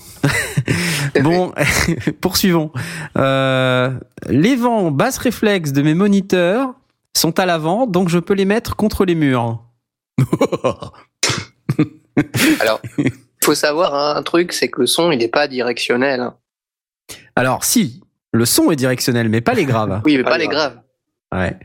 Les va dans graves, c'est pas directionnel. C'est comme la réverb. Le son diffus, ça va dans toutes les directions. Donc puis, si vous avez l'aimant, il sert pas à faire sortir le son. Non. C'est pas lui qui fait sortir le son. Il sert à, il sert à le, à le, à le produire, mais il sert pas à le faire sortir. Et il sort euh, de votre, de votre enceinte C'est le boomer qui fait le, le boulot. Voilà, c'est le boomer qui fait le boulot. Donc non, vous ne pouvez pas mettre euh, les enceintes contre les murs si votre évent basse réflexe est devant. C'est mal euh, parce que le grave n'étant pas directionnel, euh, bah, vous allez avoir un effet de rebond de votre son grave sur votre mur et donc vous allez avoir euh, 3 dB de grave en trop. Donc il faut éloigner vos enceintes du mur. Et on avait déjà un peu évoqué le sujet, mais sur des enceintes euh, amplifiées, amplifiées très souvent, on a un, des, des jeux de switch à l'arrière qui Oui. permettent justement de les configurer pour dire si vous n'avez pas beaucoup de place dans la pièce dans laquelle vous les mettez, je place mes enceintes contre les murs et donc il y a automatiquement un moins 3 dB qui va s'appliquer sur les graves. Si, Exactement comme ça que Ouais. ça fonctionne. C'est moins 3 ou moins 6 Et doublement, alors je sais jamais, il y a doublement d'intensité ou doublement de. Ouais, de Bah, je peux vous dire ça tout de suite. vas-y. Normalement, c'est moins 6, je crois. Ça doit être moins 6, ça doit être toi qui as raison. En fait, c'est. Demande un petit instant. Bref, euh, tu nous le diras. Et euh, donc, non, vous ne pouvez pas les mettre contre les murs. Si vous pouvez les mettre contre les murs, mais euh, il faut les, les, les configurer correctement, du coup. C'est c'est un truc qu'on entend régulièrement euh, dans, dans les magasins de musique, enfin dans les, dans, les magasins qui vendent du matériel de, de studio, où euh, le, le vendeur va dire ah, regardez euh, cela, l'évent est à l'avant, donc euh, Ouais. c'est- du coup si votre votre studio est un petit peu mal foutu, Mm. vous n'aurez pas de problème. C'est pas ça qui faux. compte. C'est effectivement s'il y a un réglage de de, de C'est complètement faux à, à l'arrêt, euh, enfin sur le- l'enceinte un réglage d'équalisation finalement. C'est l'arnaque Ça aussi, c'est un mythe, attends, de dire que le mec euh, du magasin de, de son du coin, il est nul. Il connaît rien. Alors, ouais, c'est un, c'est, disons qu'il faut pas prendre pour argent comptant tout ce qu'il dit. Euh, ça veut pas dire qu'il est pas qu'il est incompétent. Euh, pour pour moi, euh, c'est aussi euh, faux de dire que euh, il faut pas euh, faire confiance au vendeur du magasin que de dire qu'il faut lui faire confiance. C'est Alors, on pour moi la vérité est ailleurs. le Disons magasin, que le, le, le, le vend- le le vendeur. vendeur, il vous connaît pas. non, C'est même, ça. il, se- il, euh, il jauge par rapport à son expérience à lui. Oui, Ah c'est ouais. pas forcément le meilleur le meilleur sondier du monde. Sinon, il ferait peut-être un autre métier. Donc euh, voilà. Oh, peut-être qu'il est- son peut-être métier. qu'il est très content de faire ce métier-là.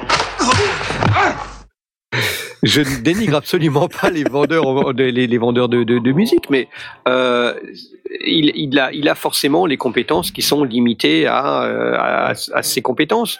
S'il était ingénieur du son euh, ultra expérimenté, il serait probablement en train de travailler dans un studio et pas dans un magasin. Maintenant, il y a peut-être des, des, des contre-exemples. Et encore une fois, euh, dans un domaine donné, il peut très bien être parfaitement compétent. Il a peut-être pas envie. Il aime peut-être vendre du matériel. Tout à fait, tout à fait. C'est pour ça que de nouveau, je vais je vais pas définir comme un mythe que le vendeur est forcément incompétent euh, et incapable de bosser euh, euh, par ailleurs dans dans d'autres circonstances. Je ne prends pas de. je- Pour moi, la vérité est ailleurs. C'est le, le, le vendeur a, a un point de vue qui est intéressant à à écouter, à discuter, à confronter. éventuellement. Ça faisait longtemps que je l'avais pas mis. Pour ça que ça me manquait. La vérité est ailleurs. Alors il y a, il y a euh, Tom Dandal euh, qui, qui pose une question sur Twitter. Mais si j'ai un potard de basse et que je le lai- je le baisse un peu, est-ce que je peux me permettre d'être un peu plus proche du mur? Pour les enceintes Si un potard de basse et que je le baisse un peu, est-ce que je peux me permettre d'être un peu plus proche du mur? C'est ce qu'on Euh, disait bah oui. tout à l'heure.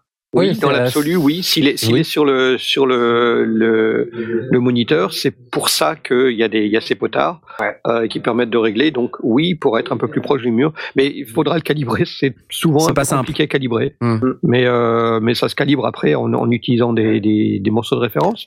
Euh, bon, on va on va le renvoyer à l'émission euh, sur le monitoring, non? Voilà.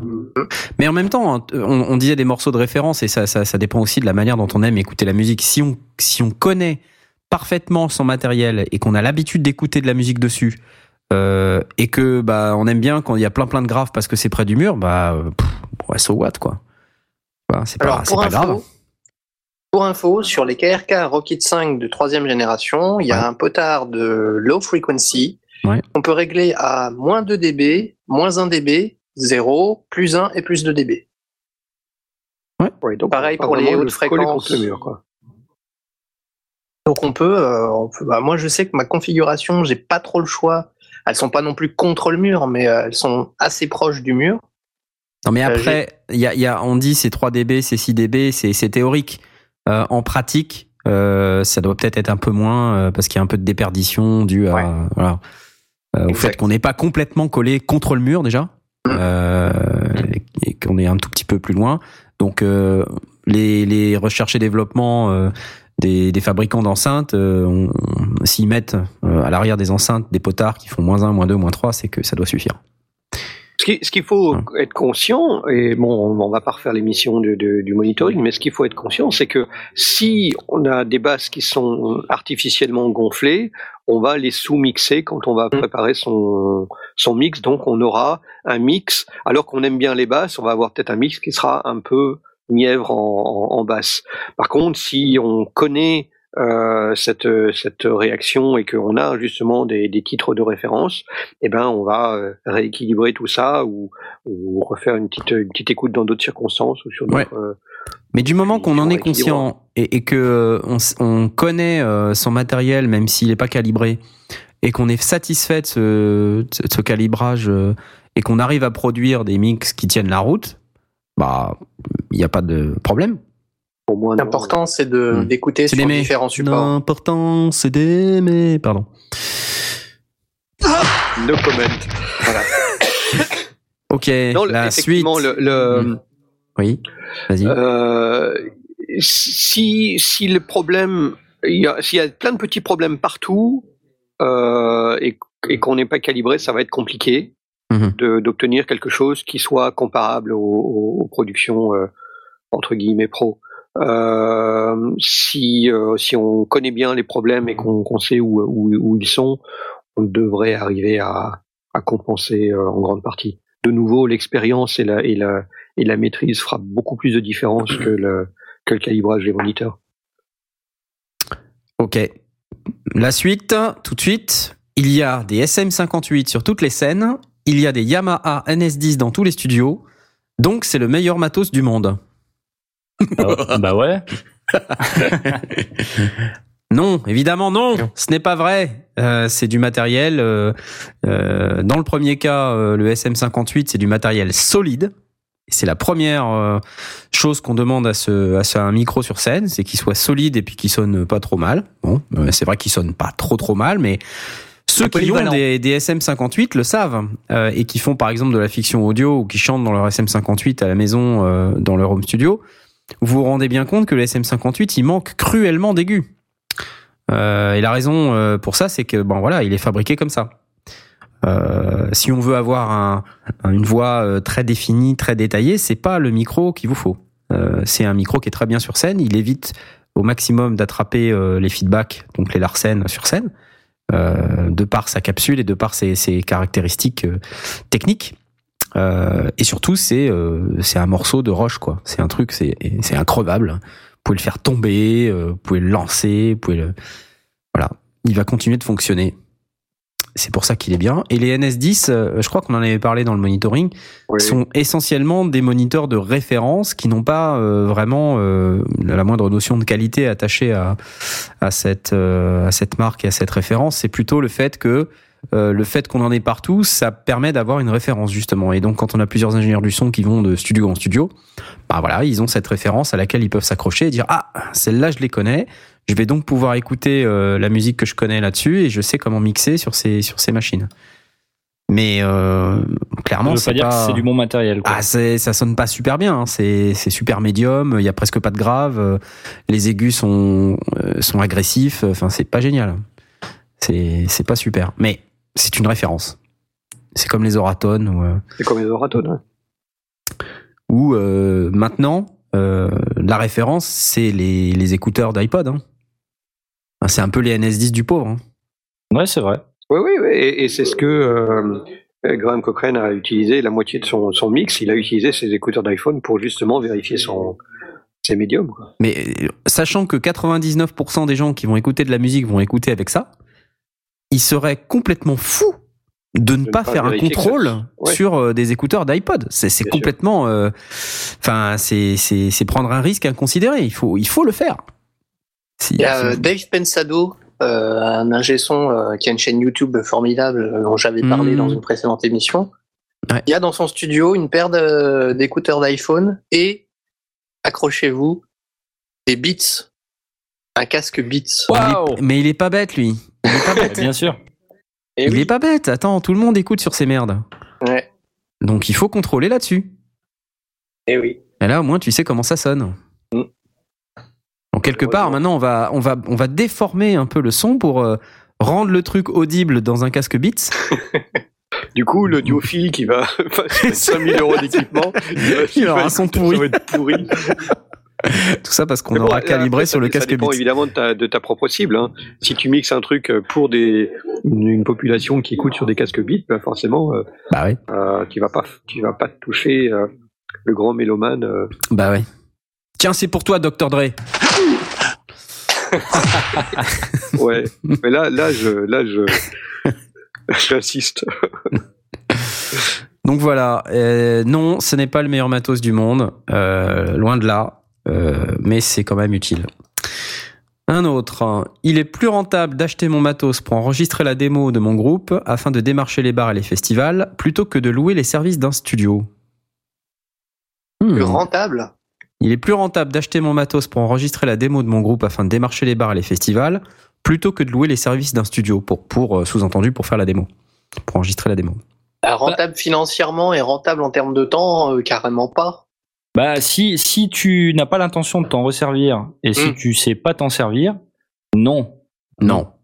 Il y a, y un calcul qui a été fait sur Audio Fanzine qui justement euh, traite ce, ce cas particulier. On parle bien d'acheter du matériel pour faire une démo qui permet d'aller euh, démarcher euh, pour faire des concerts, pour euh, euh, pour tourner et donc gagner de l'argent avec, euh, même si c'est que de l'argent que le week-end, euh, avec sa musique. Si on doit acheter son matériel, apprendre à s'en servir, euh, euh, faire son enregistrement et euh, le mixage et tout ce qui va derrière, et enfin produire quelque chose qui va pouvoir permettre de démarcher les bars et les, les gestionnaires de festivals, on aura perdu des mois. Ouais. Euh, là où si on avait directement investi les services d'un studio une journée, on aurait sorti directement le, le, le soir ou le lendemain. On, La démo. On, on sort avec sa démo et on commence à démarcher les bars. Et après, On enquille peut l'argent tout de suite. de- de- de- de- pour faire autre chose. Et là, normalement, On a encaisse tout de suite. d'argent. Bah ouais. On en avait déjà parlé, celui-là. euh, Oui, oui, c'est. Mais pour moi, c'est un, c'est un mythe que, que- qui est important parce que c'est c'est le mythe que beaucoup de gens ont et que j'ai aussi. Encore une fois, je fais la distinction entre l'aspect purement euh, euh, cohérent et l'aspect purement plaisir. Euh, et je, je, je, je considère que il y a un énorme plaisir à s'enregistrer soi-même, à mixer soi-même, euh, à, à- faire de A à Z sa production. C'est un plaisir qu'il faut absolument pas nier, mais euh, pas le, le justifier d'une manière économique. C'est pas parce que on a acheté le matériel qui est peut-être d'ailleurs pas forcément le plus adapté ou euh, ou dont on ne saura pas forcément bien servir, euh, que d'aller directement dans un studio et d'avoir directement sa démo en, en, en 24 heures. Vous serez sans doute déçu. Bah, tout dépend ce qu'on cherche, c'est ça. Voilà. C'est-à-dire Ouais, euh, ouais. si, si on veut Bah, si, rapidement si. avoir sa démo, qu'on n'y connaît rien, euh, Voilà, plutôt que de ça. passer des mois à aller euh, apprendre à se servir du studio, euh, faire un truc euh, tout pourri parce qu'on on, on saura pas servir du matériel fraîchement acheté. Et non, il vaut mieux effectivement investir Mm. de l'argent euh, dans le, les services d'un studio pour avoir sa démo tout de suite, avoir de quoi démarcher les bars pour pouvoir encaisser les cachets. Voilà, Et après, Ah. acheter son matériel, du, du matériel et, voilà, et faire son album suivant si on veut. Voilà. Un autre. Beringer, c'est de la merde. Ah, il est drôle celui-là. Il est drôle celui-là, il est drôle. Et qu'il faut, qu'il faut- Voilà. que je contrebalance immédiatement avec l'autre euh, contre contre Mythe qui est Beringer, c'est pareil que Midas, donc c'est super. Ah oui. C'est pas Donc, pareil que Bah Midas. c'est quelque part entre les deux quoi. Mais c'était Valve qui disait à un moment donné que euh, Behringer a un contrôle qualité qui est pas le même partout. Ben, Alors- disons, alors, ils, ils- ils- ils réduisent les coûts. Donc, pour réduire les coûts, il n'y a pas 36 solutions. Ça veut dire euh, réduire euh, les comment comment ça s'appelle? Euh, les qualité. tolérances, les tolérances des composants. Euh, acheter des composants moins chers, euh, de la main d'œuvre moins chère, euh, voilà. Donc des Mhm. choses euh, qui potentiellement vont, vont vont potentiellement donner des problèmes euh, et avec un contrôle qualité euh, qui, qui est forcément moins euh, moins moins bien enfin, ou moins euh, poussé que sur certaines autres marques. Alors ça peut se discuter. Hein. Euh, Je suis sûr que si quelqu'un de Behringer nous écoute, va sauter au plafond en disant quoi notre contrôle qualité est parfait. Ah, mais on serait Oui, bon, ravi d'accord, de, euh, de l'entendre. On sera ravis de l'entendre. Ah euh, ouais. Trop génial. Mais enfin, je me dis que effectivement, une Euphoria à 200 dollars, bon, elle est pas sortie ici, elle est sortie il y a un an, mais on l'a toujours pas vue. Euh, c'est forcément, euh, voilà, il y a, il y a quelque chose quoi. Enfin, il y a forcément. Il euh, y, a, il y a probablement quelque chose. ouais. il y a forcément quelque chose qui coûte moins cher dans le truc parce que c'est c'est même moi si j'essaie de la fabriquer moi-même avec mes petites mains ça va me coûter plus cher quoi euh, voilà donc euh, soit ils la produisent en énorme quantité mais s'ils l'avaient produite en énorme quantité il y en aurait partout euh, or on la voit pas euh, donc c'est pas ça. Donc euh, ou alors ils ont des, des, des composants euh, vraiment super pas chers. Donc ça veut dire que potentiellement ils peuvent tomber en panne plus vite. Ou alors ben ils font construire le truc par des petits enfants. Enfin je sais pas. C'est une horreur. C'est atroce. Oui, même ça suffirait pas de toute façon. Non. Mais pour, pour moi, c'est le, le- fait de dire systématiquement Behringer c'est de la merde ou Behringer il n'y a pas de problème, euh, ils, ils ont acheté Midas, donc euh, leur, leur recherche et développement euh, bénéficie du, du truc de, de, de, de Midas, donc c'est super. C'est c'est pas les bonnes les bonnes affirmations, c'est pas les bonnes questions. Euh, la, la question, c'est effectivement, est-ce qu'on peut se permettre euh, d'avoir une, une panne ou un truc qui déconne? Euh, Si on est un prestataire, non. Euh, je, je comprends la, la, la position de Valve qui dit, moi pour tourner, je veux pas de ça parce que euh, je veux avoir confiance dans mon matériel et que j'ai eu suffisamment, même si c'est une ou deux, c'est déjà trop, c'est déjà euh, trop de, de, de mauvais euh, de, de, mauvaise expérience de, mauvaises expériences pour pas prendre le risque et donc d'aller Ouais. sur un truc qui va peut-être coûter trois fois, quatre fois, cinq fois plus cher, mais dont, dont j'aurai confiance. Et ce sera aussi vrai pour une boîte de DI que pour. euh, euh, en, en réalité, c'est vrai pour des câbles aussi. Hein. On prend n'importe Mhm. quel euh, euh, musicien, euh, guitariste, on lui dit surtout achète pas du yellow cable parce que c'est de la merde. Et quand on l'achète, en général, ça va bien fonctionner. Si on y fait, si on en prend soin, ça va probablement bien fonctionner très longtemps. Mais euh, si on tire un petit peu sur le jack ou si on bouge un peu sur la scène, on risque d'avoir des, des, des, des faux contacts et, et, et ça va crachouiller. C'est une catastrophe.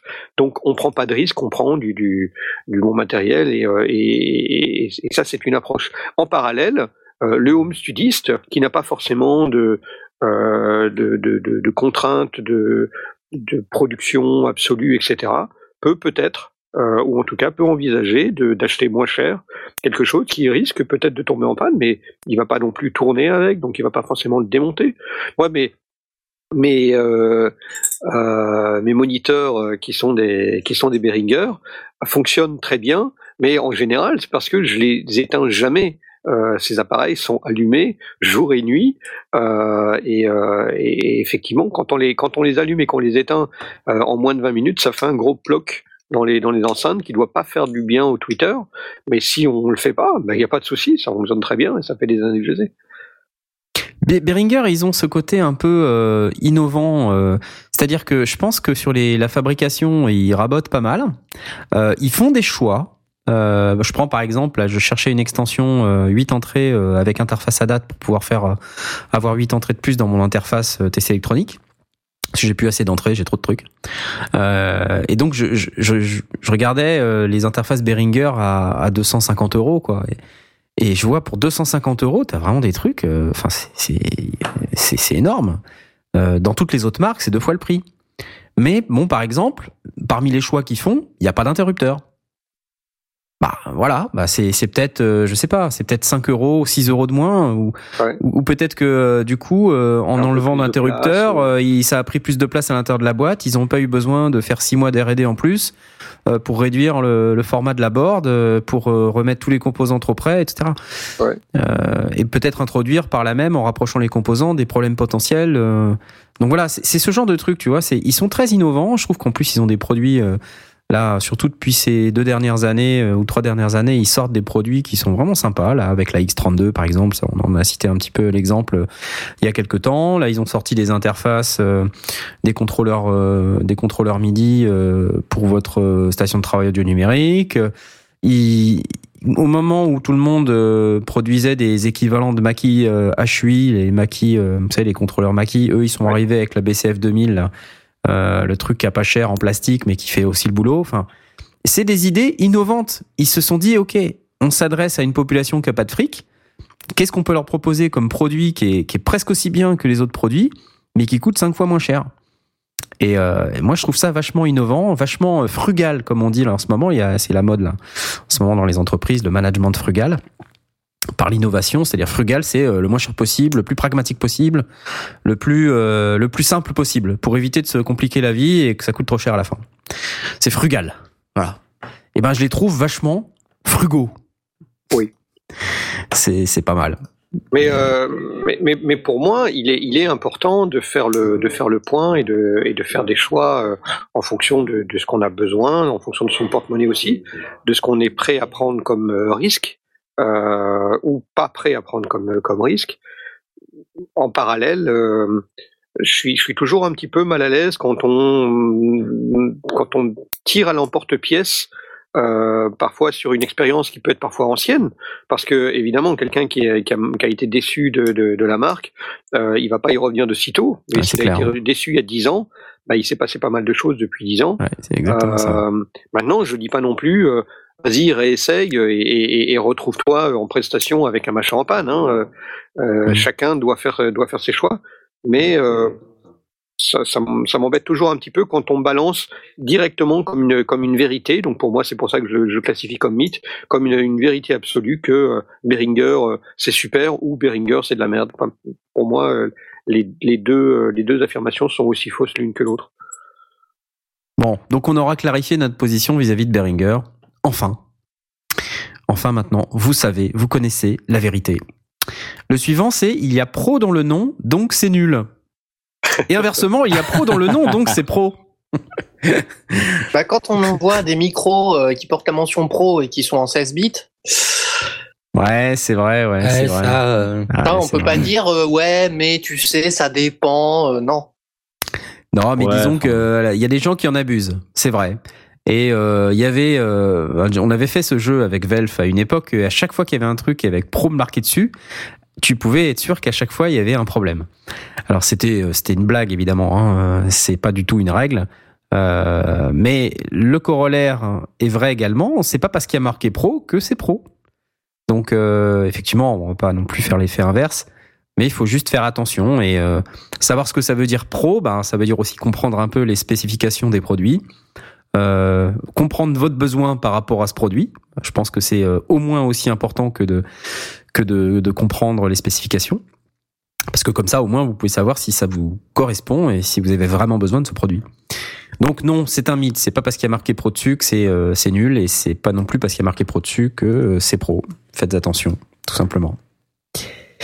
Allez, un autre pour euh, pour euh, pour moi là. Les synthés.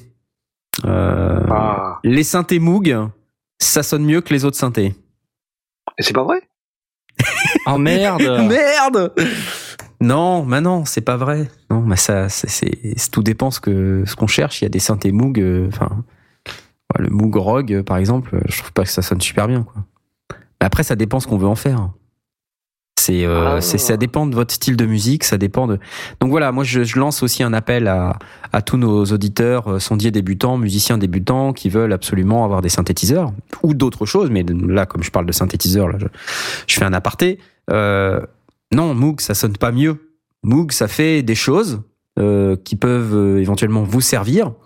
Ça fait certaines choses mieux que les autres synthés, mais ça sonne pas mieux. Euh, Il y a des, il y a d'autres synthés qui sonnent très très bien, même des synthés pas chers, hein, si ça se trouve. Là, par exemple, j'ai un Mini Nova à côté de moi de Novation. Eh ben, je trouve ça génial. Je trouve ça que ça sonne Mamie super. Nova. J'ai un Mami. Nova, c'est ça.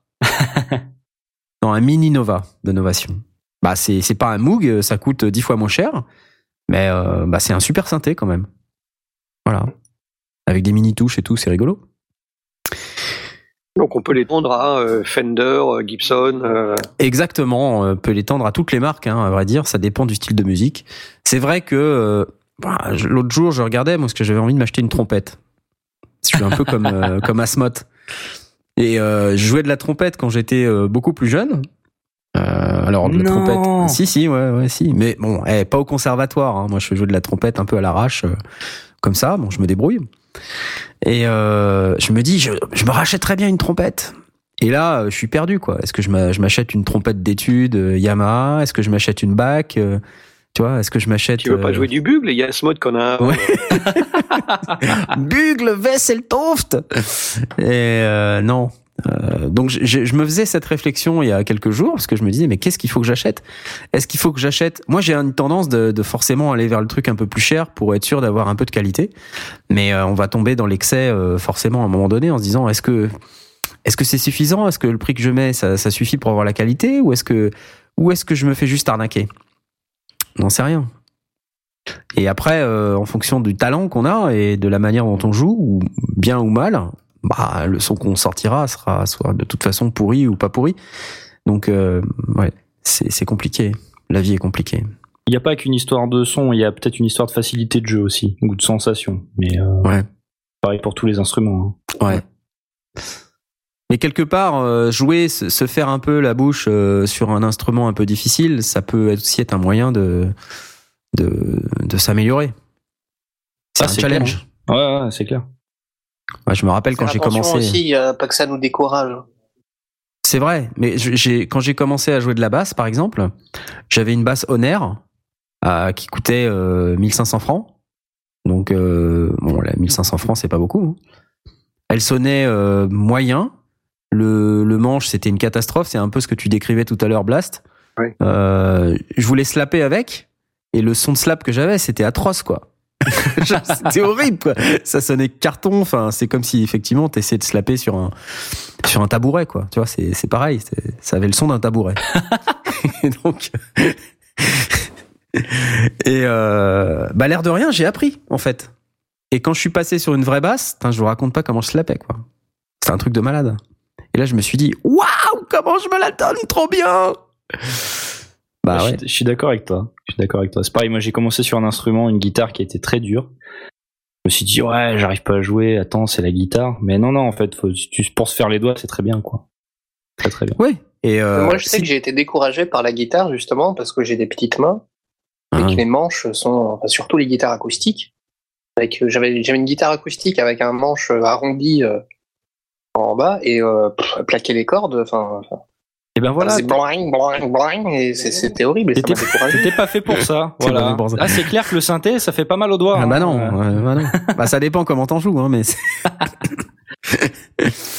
bon, allez, on continue. Euh, toujours dans la catégorie matériel. Il y a plein de trucs sur le matériel. Hein. Euh, euh, Qu'est-ce que je peux vous dire euh, Les câbles de haute qualité sonnent mieux. Sonnent mieux? Ouais. Ça vous parle ça ou pas? Blast, toi, ça te parle ça Les câbles de haute qualité les câbles, euh, les monster câbles, par exemple. Dit, enfin, sonne mieux. Si on dit, si la question c'est sonne mieux, euh, il va falloir vraiment aller chercher la très très haute qualité pour y entendre une différence. Et quand je parle de très haute qualité, c'est quand on commence à atteindre les câbles en argent où il y a peut-être un micro pouillème de différence. Ouais. Euh, mais partout en dessous, euh, non. Disons. Ah, par contre, la, la, la, longévité des câbles, leur euh, capacité à être euh, lové euh, facilement et pas à faire un sac de nœuds quand on quand on les démonte euh, et au, au connecteur de, de, de, rester bien soudé, il y a un minimum de qualité quand même.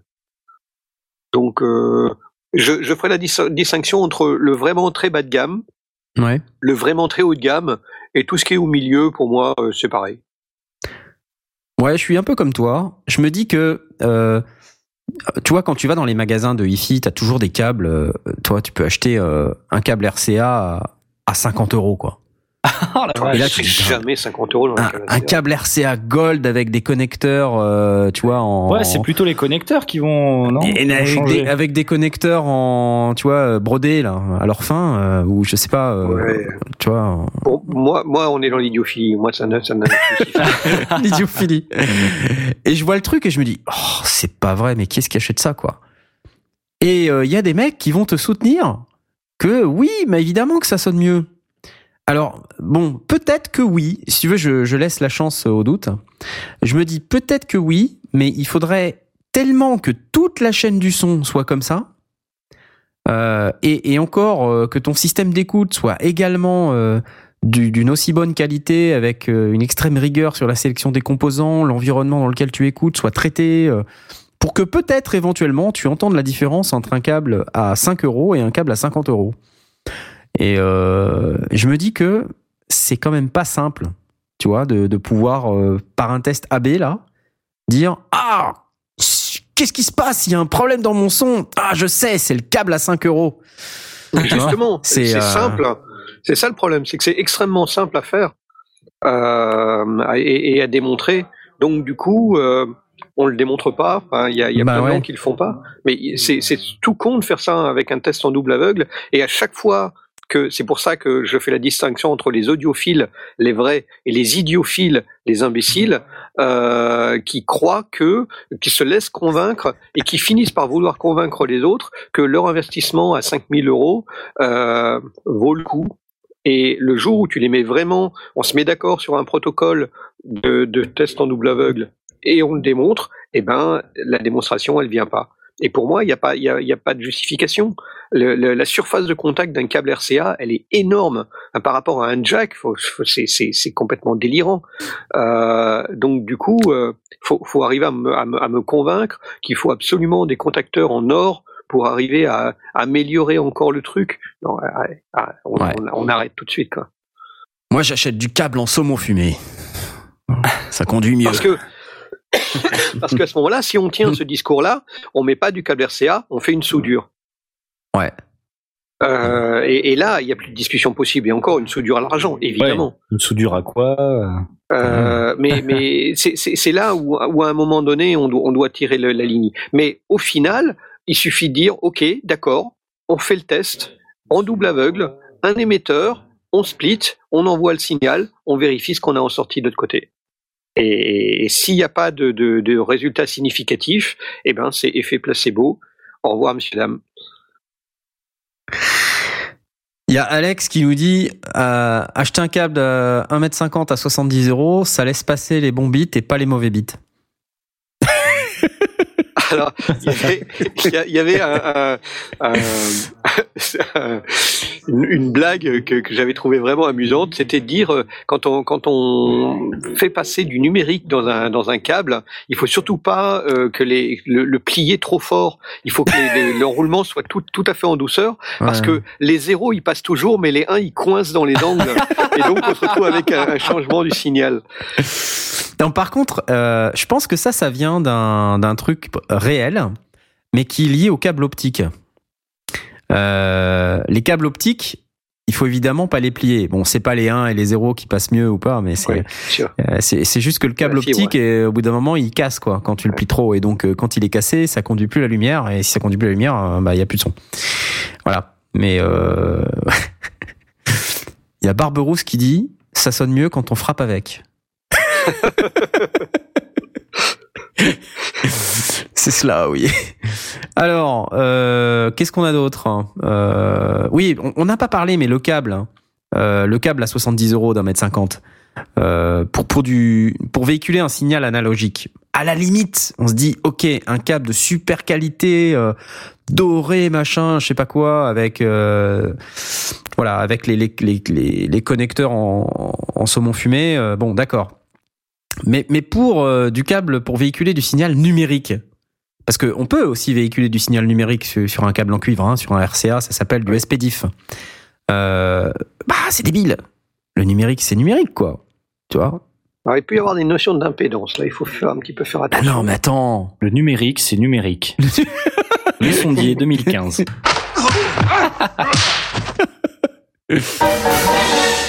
Ouais, je, je, je me dis que quand même.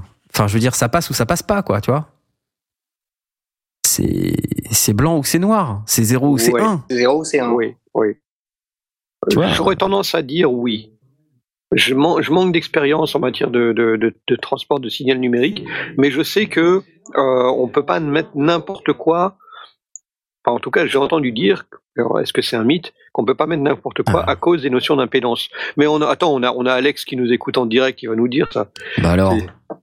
Bon, enfin bref. on va, on va euh, vois, attendre, c'est- on va attendre deux secondes, il va nous, il va nous donner quelque chose.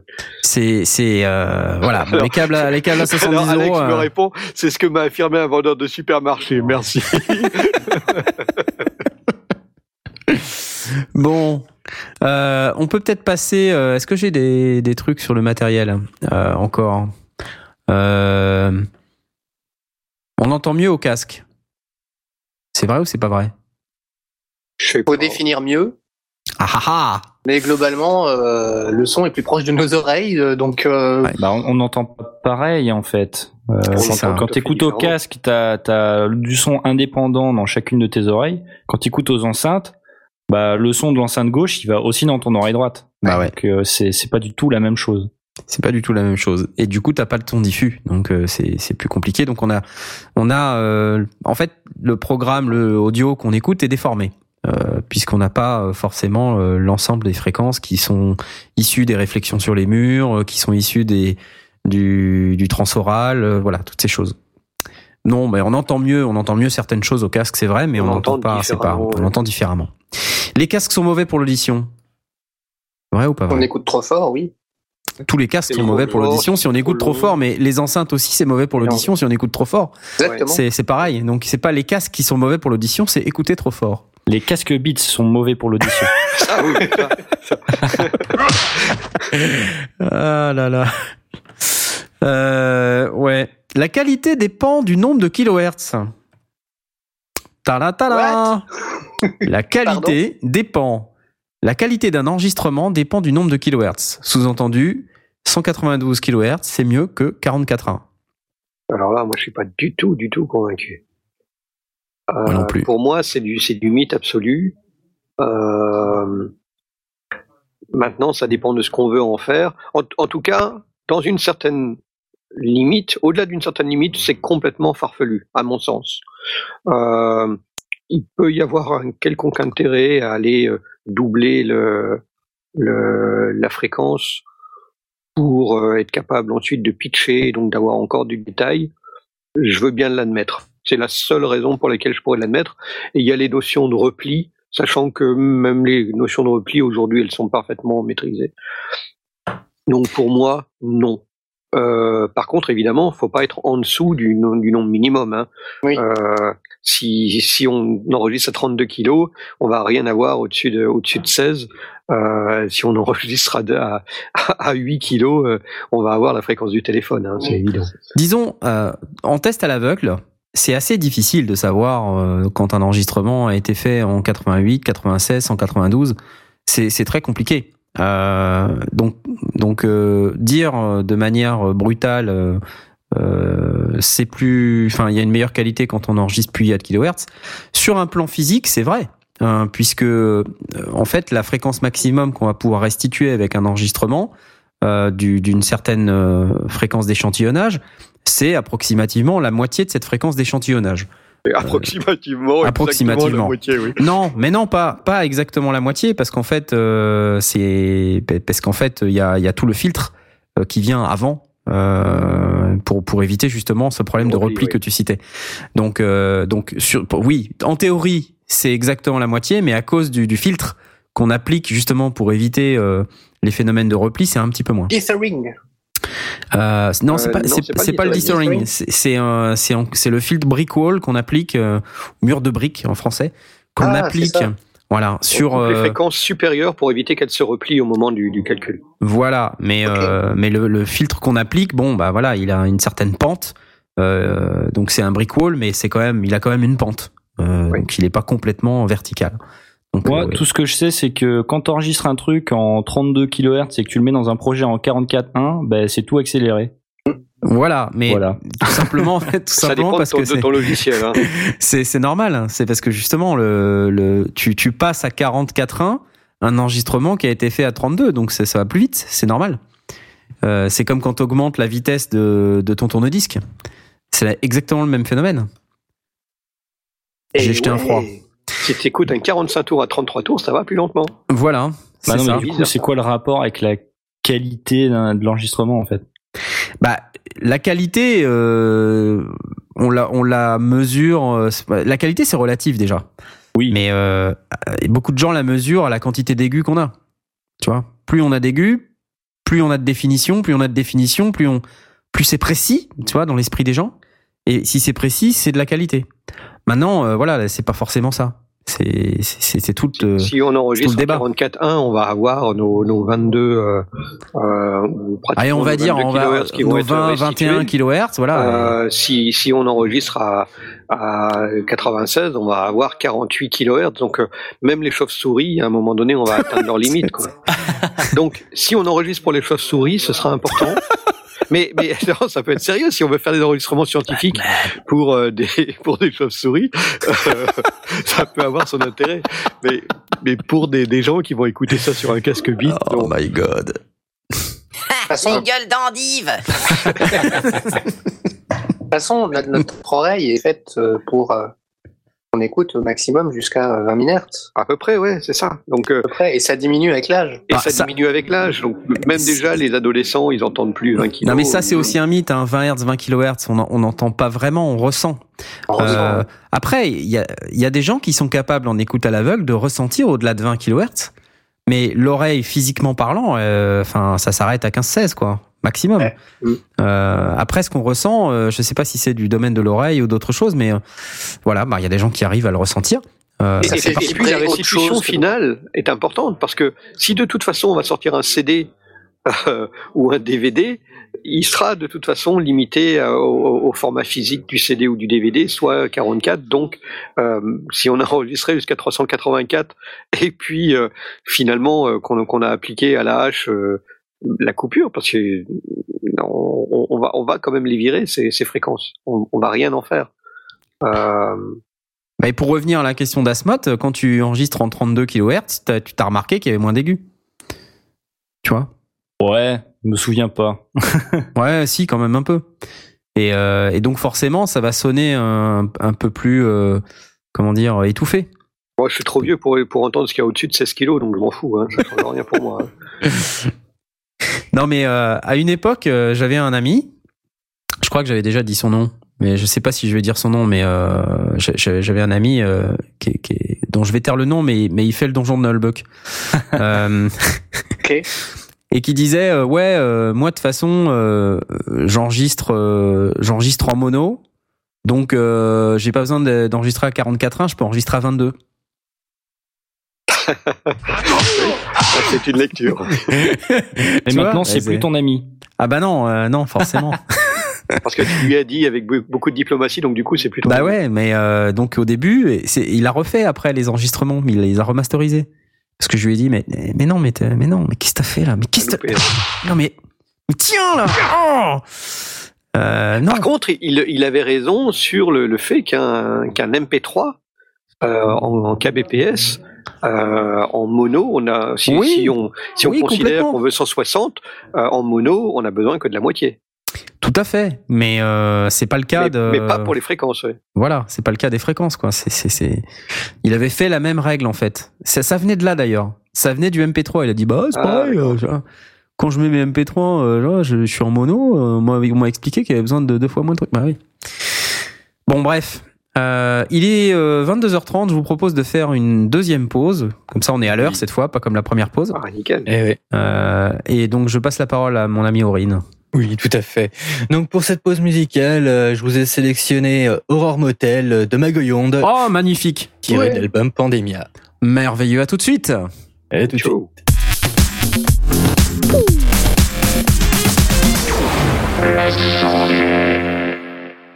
Coucou, c'est nous que revoilà, les sondiers On est trop contents. C'est vrai. Bravo Ah, c'était une foule différente. Euh, oui, la suite, tout de suite. Euh, on a, on parlait un petit peu des kilohertz. Euh, On dit la qualité CD c'est 16 bits, alors inutile d'enregistrer en 24 bits. Ah ah ah Eh, c'est pas con, non? Ouais, mais il y a juste problème. Ah. C'est au niveau de la dynamique, la gestion de la dynamique. Ouais, on a besoin, ouais. on a besoin de, de, de headroom. De, de, de- de- Moi, j'aurais, dit surtout, en fait, euh, que enregistrer en 24 bits, ça présente euh, pas mal d'avantages. Euh, bah, notamment celui d'avoir effectivement, comme tu dis, plus de, de place dans, quand tu, quand tu veux rentrer. Hein, pour éviter de saturer, euh, tu as plus de place en 24 bits que qu'en 16 bits puisque bah, forcément tu as plus de dynamique. Mais surtout, euh, les calculs euh, que tu vas, euh, parce que c'est jamais des calculs dans l'ordinateur, ce que tu appliques, les réverbes, les traitements, etc. Ce sont des calculs. Euh, S'ils s'appliquent à 24, voire à 32 bits dans certains logiciels, euh, ben ce sont autant d'approximations, euh, c'est autant de précision euh, dans euh, la manière de traiter le son, dans, les calculs qui seront faits au moment de l'application de ces traitements, et euh, bah, qui vont euh, euh, être plus précis, et donc qui sont plus précis, ils, dénaturent moins le son. Voilà. Donc après, effectivement, euh, une fois qu'on a appliqué l'ensemble des traitements, fait le mixage, euh, etc., on, revient en, en 16 bits et on applique des traitements euh, justement pour euh, gommer euh, et euh, pour éviter de d'introduire ce qu'on appelle des bruits de quantification, même si euh, enfin personne ne les entend jamais, à moins d'être vraiment d'avoir une super oreille. Euh, c'est effectivement après on remet tout en 16 bits. Le dithering. Voilà, le Voilà, dithering. Ah, il est là. là. Il était là. Donc, euh, donc moi, ça serait plutôt, voilà, l'enregistrement en 24 bits, ça donne un peu plus d'e- d'espace, euh, ça permet de saturer moins vite, et surtout, c'est au moment de l'application des, des effets et des traitements dans toute la Il y, a, phase il y a- de. il y a même, il y a même vraiment trois, euh, trois étapes à mes, à, à mes yeux. Il y a l'enregistrement qui est en 24 bits et pas comme certains disent en 32 bits ou en 64 bits ou ce qu'ils veulent parce que de toute façon un convertisseur physiquement c'est 24 bits maximum, euh, ça n'existe pas plus donc euh, voilà. Tout ce qui est montage, mixage, effet, traitement, c'est au moins du 32 float si on peut et la plupart des dos aujourd'hui sont au moins en 32 float euh, ou en 64 si on a à sa disposition. Il y a des 48, il y a, il y a plein de plein de formats différents, mais au moins en 32 float. Et puis au moment du, du réexport pour sortir du CD, on redescend en 16. Pour du DVD, on reste en 24. Enfin, on, on redescend en 24. Alors, je, je me demande s'il n'y a pas quand même maintenant des cartes son qui arrivent en 32 bits? Il me semblait que j'avais vu ça quelque part. Euh, Le, le, le, le 32, c'est du 32 float, c'est 24 plus une mantis. Euh, donc elle est, elle est peut-être qu'il délivre. Alors il est possible que techniquement elle délivre euh, 32 bits, mais c'est 24 bits de de de, de d'entier plus euh, 8 euh, 8 virgules quoi. Enfin, 8 chiffres De toute manière, on n'est pas capable de représenter 32 bits de dynamique dans le monde réel. Non. Euh, je crois pas que ça existe. Euh, je crois pas que ça existe. Je crois qu'aujourd'hui, même un avion euh, au décollage, euh, enfin c'est ça, ça c'est pas possible de faire euh, 32 32 bits de dynamique puisque c'est 6 fois 32 en décibels. Oui, par rapport au, par rapport au, au silence total, euh, enfin au, au silence le plus le plus, enfin parce que c'est de la dynamique, donc c'est vraiment être capable de de, de, de caler euh, à la fois euh, le, le son le plus faible et le son le plus fort. Voilà. Donc euh, non, euh, je crois je crois pas qu'on puisse euh, produire ça. euh, Il faudrait vraiment avoir euh, un mille pattes dans une chambre anéchoïque euh, et puis un avion au décollage avec les mêmes réglages. Quel- quel- enfin, Il y a, il y a d'une part zéro intérêt, mais de toute façon, je crois, pour autant que je sache, physiquement les les euh, les, les euh, convertisseurs euh, ne vont pas au-delà de 24. Il y a peut-être des 25 ou des 26. Si on me l'affirme, je dirais oui, mais il n'y a pas plus. Euh, c'est c'est vraiment physique. Euh, les, les, les ne vont pas au-delà. Mhm. Donc, euh, corollaire du 24 bits et, de, et du headroom là dont on venait de parler, il faut jamais dépasser le 0 dB. Alors, je l'ai- là, je l'ai indiqué parce que c'est euh, c'est à la fois juste, mais la phrase est fausse intrinsèquement. Bah, ça parce que pas 0 quand tu dB, ça veut zéro. rien dire. Ça dépend dB de quoi. C'est comme dire, c'est une unité de valeur, mais sans donner la valeur. Euh, dB, Hmm. c'est euh, comme dire euh, euh, milliers ou, euh, ou centaines ou kilos. Euh, il faut dire si c'est des gr- kilogrammes ou si c'est des kilohertz. Euh, dB, ça veut rien dire. Donc, si on parle de, de numérique, euh, le 0 dB FS, full scale, Scale. non, il faut jamais le dépasser. Euh, et encore, il y, a, même des subtilités euh, quand on travaille en 32 flottes. Mais euh, voilà, ça, de ce point de vue-là, non, il faut jamais dépasser le 0 dB. Dans du temps de l'analogique, le 0 dB, pardon, excusez-moi, le, le, le 0 dB était euh, une, valeur que l'on régulièrement dépassait pour justement amener nos préamplis dans le rouge ou, euh, ou aller chercher euh, cette, couleur qu'on Voilà, voulait avoir. c'est ce qu'on disait tout à l'heure, c'est d'aller dans la zone euh, où ils vont apporter un petit peu cette, euh, ces imperfections Voilà. qu'on cherche. Surtout Et, ça. et- et surtout dans ce cas-là, c'est plus du 0 dB FS, mais du 0 dB en général vu, euh, vu mètre, qui n'est pas le même, qui, Bah non. Qui ressemblent euh, parce que ça s'appelle DB, mais euh, il y a un truc derrière. Donc des DBA, des DB vus, des DB U, des DBV, des DB Des DBFS. Tout ça, c'est des choses C'est différentes. des DB différents. Ouais. Mm. Et il faut pas, c'est pas parce que ça s'appelle DB que euh, c'est la même chose. Et c'est c'est vraiment l'erreur que l'on fait gé- généralement. Donc, effectivement, quand on parle de, de numérique et donc en général du coup de DBFS, il faut pas dépasser le 0 dB.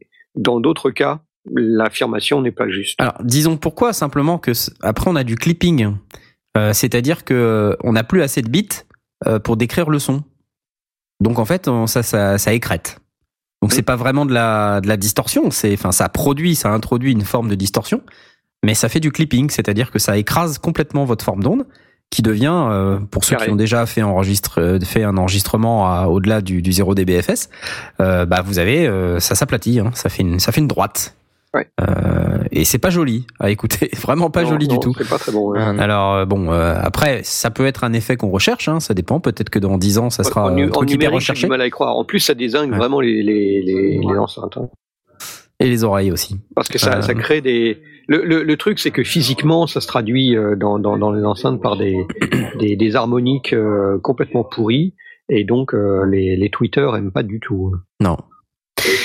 Alors, euh, on revient un petit peu sur le studio.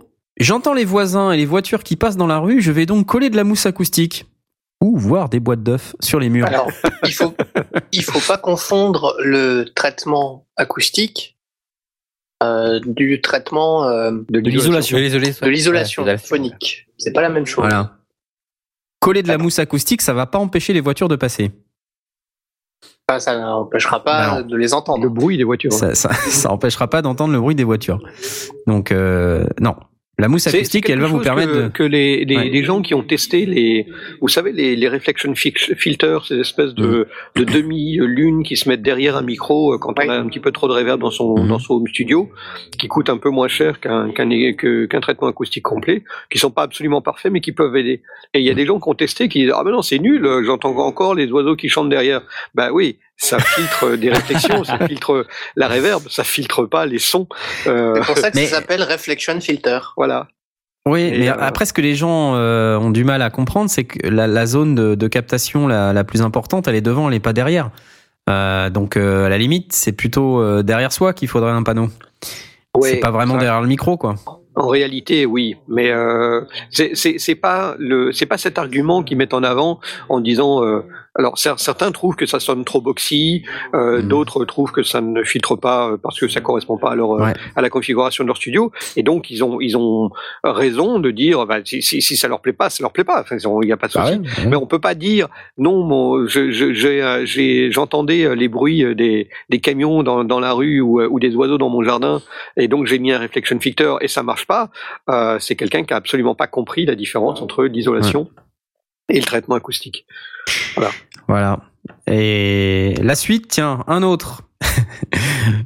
je suis un gesson. Sous-entendu, je sais de quoi je parle. Ça, moi, c'est, ma préférée. C'est génial. Pour moi, alors, euh, on, est d'accord que euh, on, on peut très bien dire, euh, désignant une personne, cette personne, bah, c'est un ingé son. Ça, ça ne me pose, pose pas de problème de, de réduire un petit peu sa, sa, sa fonction à dire. Voilà, cette personne, c'est un ingé son qui fait telle ou telle chose. En général, d'ailleurs, on précise. Et quelqu'un qui se présente comme ingé son, euh, pour moi, ça me pose souci parce que enfin, j'ai tendance à, à fuir parce que D'abord, c'est rare qu'un vrai ingé son se présente comme ingé son. En Mais, mais je général, il comprends va pas dire. pourquoi. Si t'es plombier, tu dis je suis plombier. Et- Ça, si c'est son métier. non, ça va plus loin que ça. C'est quelqu'un qui viendrait, euh, tu as des travaux de bâtiment à faire et il te dit je suis bâtisseur. Mais ouais, ok, tu fais quoi? Tu fais des murs, du carrelage, du béton, euh, du, de la plomberie? Non, je suis Hmm. bâtisseur.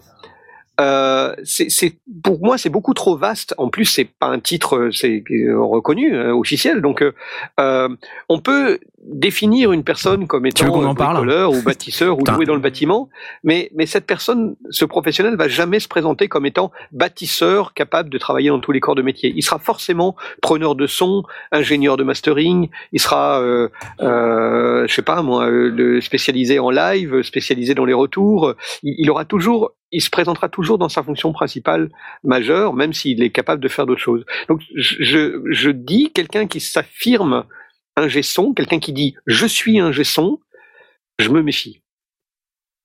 Euh, Je, Je sais j'ai pas, pas, moi, j'ai parfois tu tort sais, de me méfier. hein. Il y a des je- gens qui sont très bien, mais, mais je me Je, dis, ah, tu pousses un peu quand même parce que ça peut très bien arriver qu'un mec il dit il soit vraiment un gesson, puis il dit bah je suis un gesson, c'est quoi le problème, tu vois?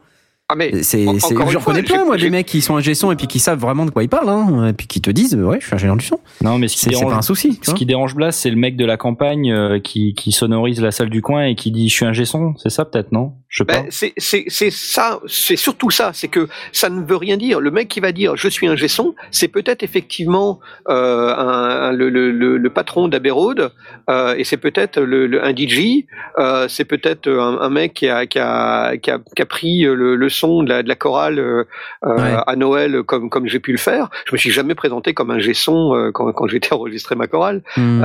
Et si quelqu'un s'était pointé en disant attendez mais votre chorale je vais le faire, je vais, je vais vous l'enregistrer, je suis un gesson, eh bien je me méfierais. Ça veut pas dire que, que je lui dirais euh, casse-toi, mais en tout cas je lui poserai des questions, j'irai creuser pour ça me ça me suffirait pas.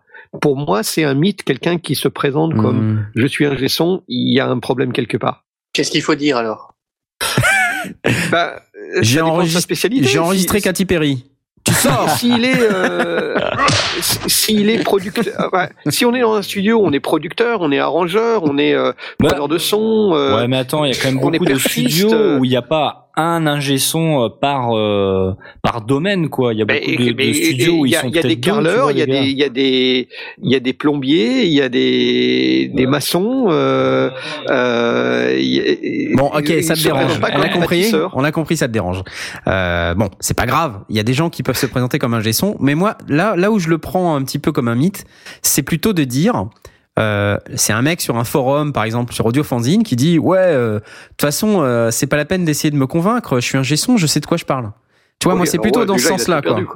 Ouais, déjà le mec, euh, voilà. Euh, mais mais c'est plutôt dans ce sens-là, moi, que c'est, euh, ça me fait rigoler. C'est- bon. Bah, Mais c'est aussi c'est ce sens-là. Bon, évidemment, euh, je- j'embauche pas d'un son ou si j'en embauchais, ce serait dans un studio. Donc le mec, à mon avis, s'il est derrière la console et qu'il a pas un plumeau dans les mains, c'est qu'a priori c'est Hmm. le gars qui est en charge. quoi.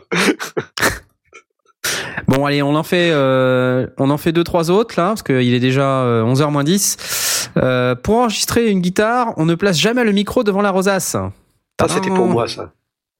Ça c'était pour moi parce que pour moi c'était euh, c'était le, le la référence que j'avais prise euh, comme une référence absolue euh, et euh, sur une de nos émissions euh, récentes où je, où je t'avais vu enregistrer euh, où je où la où ma réaction a été euh, Ouah, quoi il faut la- il faut la- la- le, le micro devant la rosace Ouais. et euh, c'est du coup j'ai réalisé que euh, il y a il y a des règles générales mais il n'y a pas de règle absolue Et ça Euh, dépend et de la guitare. micro, c'est ouais, pas, ça dépend Euh, du tu micro. veux enregistrer ça tu mets ton micro là ça va marcher il y a Ça dépend plein du mec qui d'autres joue aussi. Ça hein. dépend du mec qui joue, ça dépend de ça plein dépend de trucs. plein hein. d'autres critères que simplement la règle du euh, tu veux enregistrer une guitare, tu places euh, ton micro à la douzième frette euh, Non, euh, mais sur la guitare. c'est vrai qu'en plupart général, des cas, mais ce sera pas toujours le cas. Mais t'as as raison quand même. Dans- en général, c'est t'as- plus de chances d'avoir un son pourri quand tu mets le micro devant la rosace.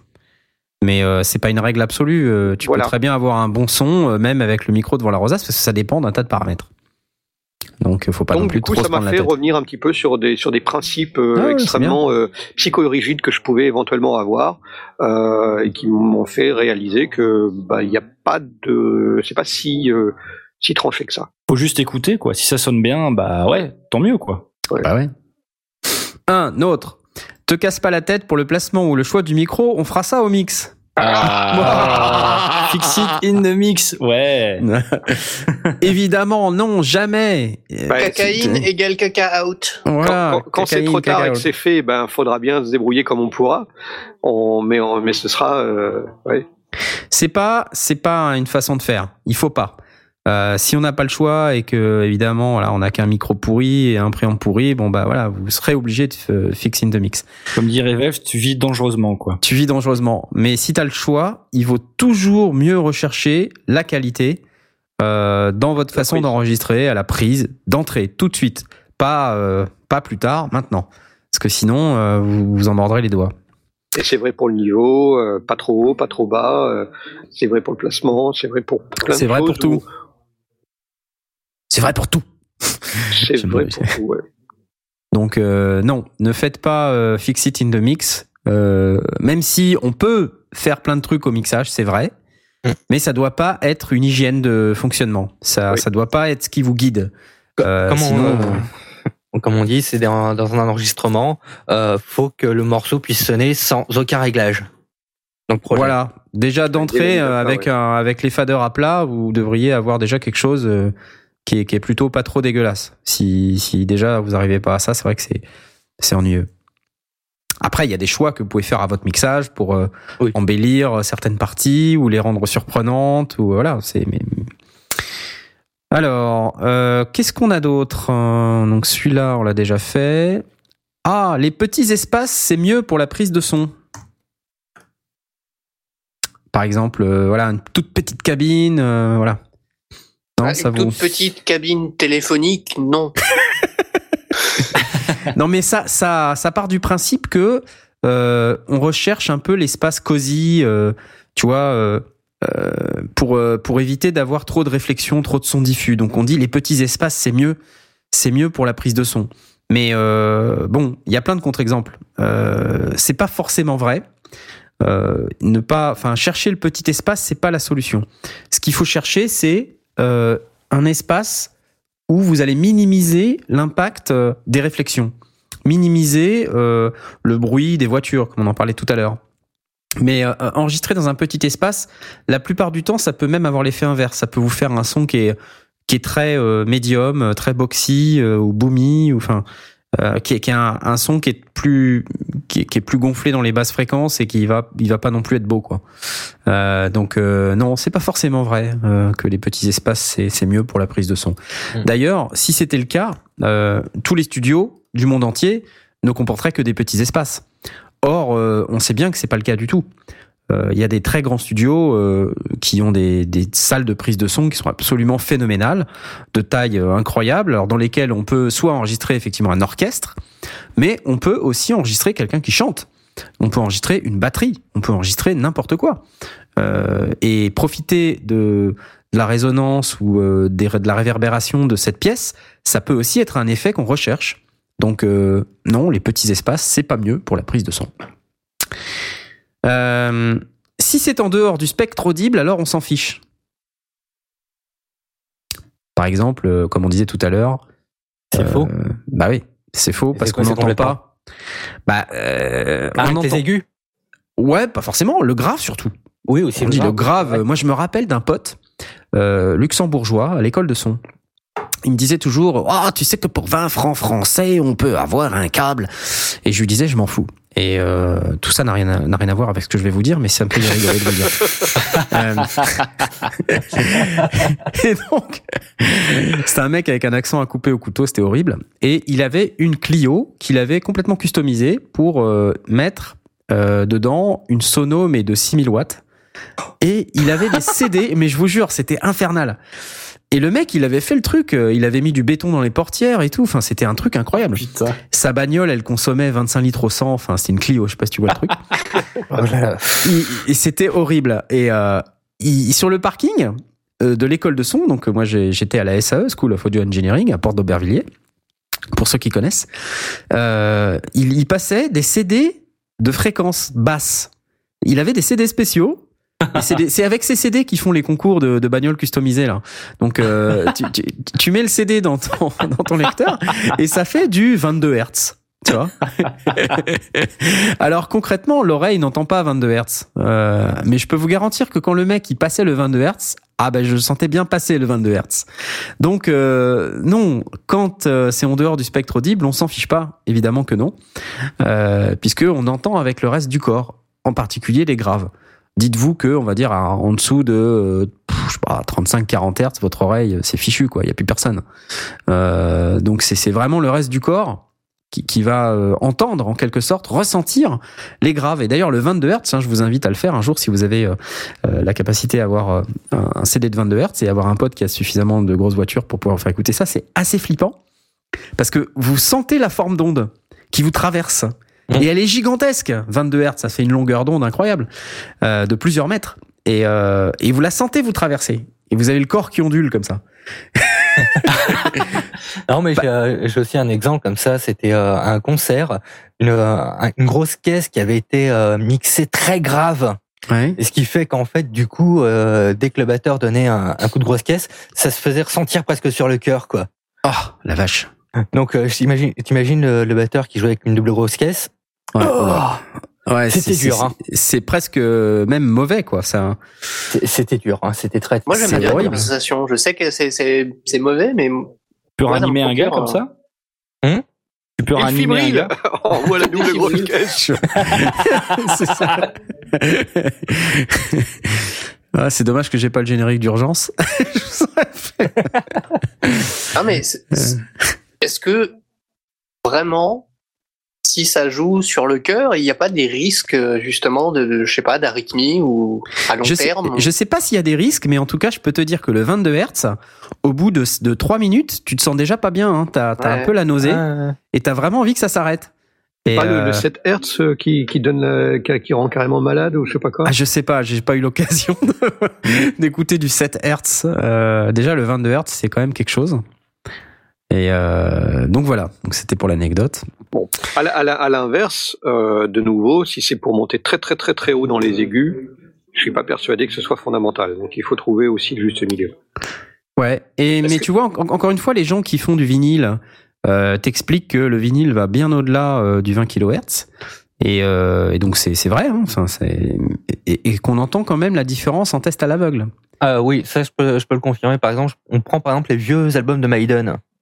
Quand on écoute euh, un titre en, en CD, puis après on passe au vinyle, on peut se rendre compte que euh, le, le morceau en vinyle est beaucoup plus aéré, on va dire presque mieux, quoi, sonne beaucoup mieux.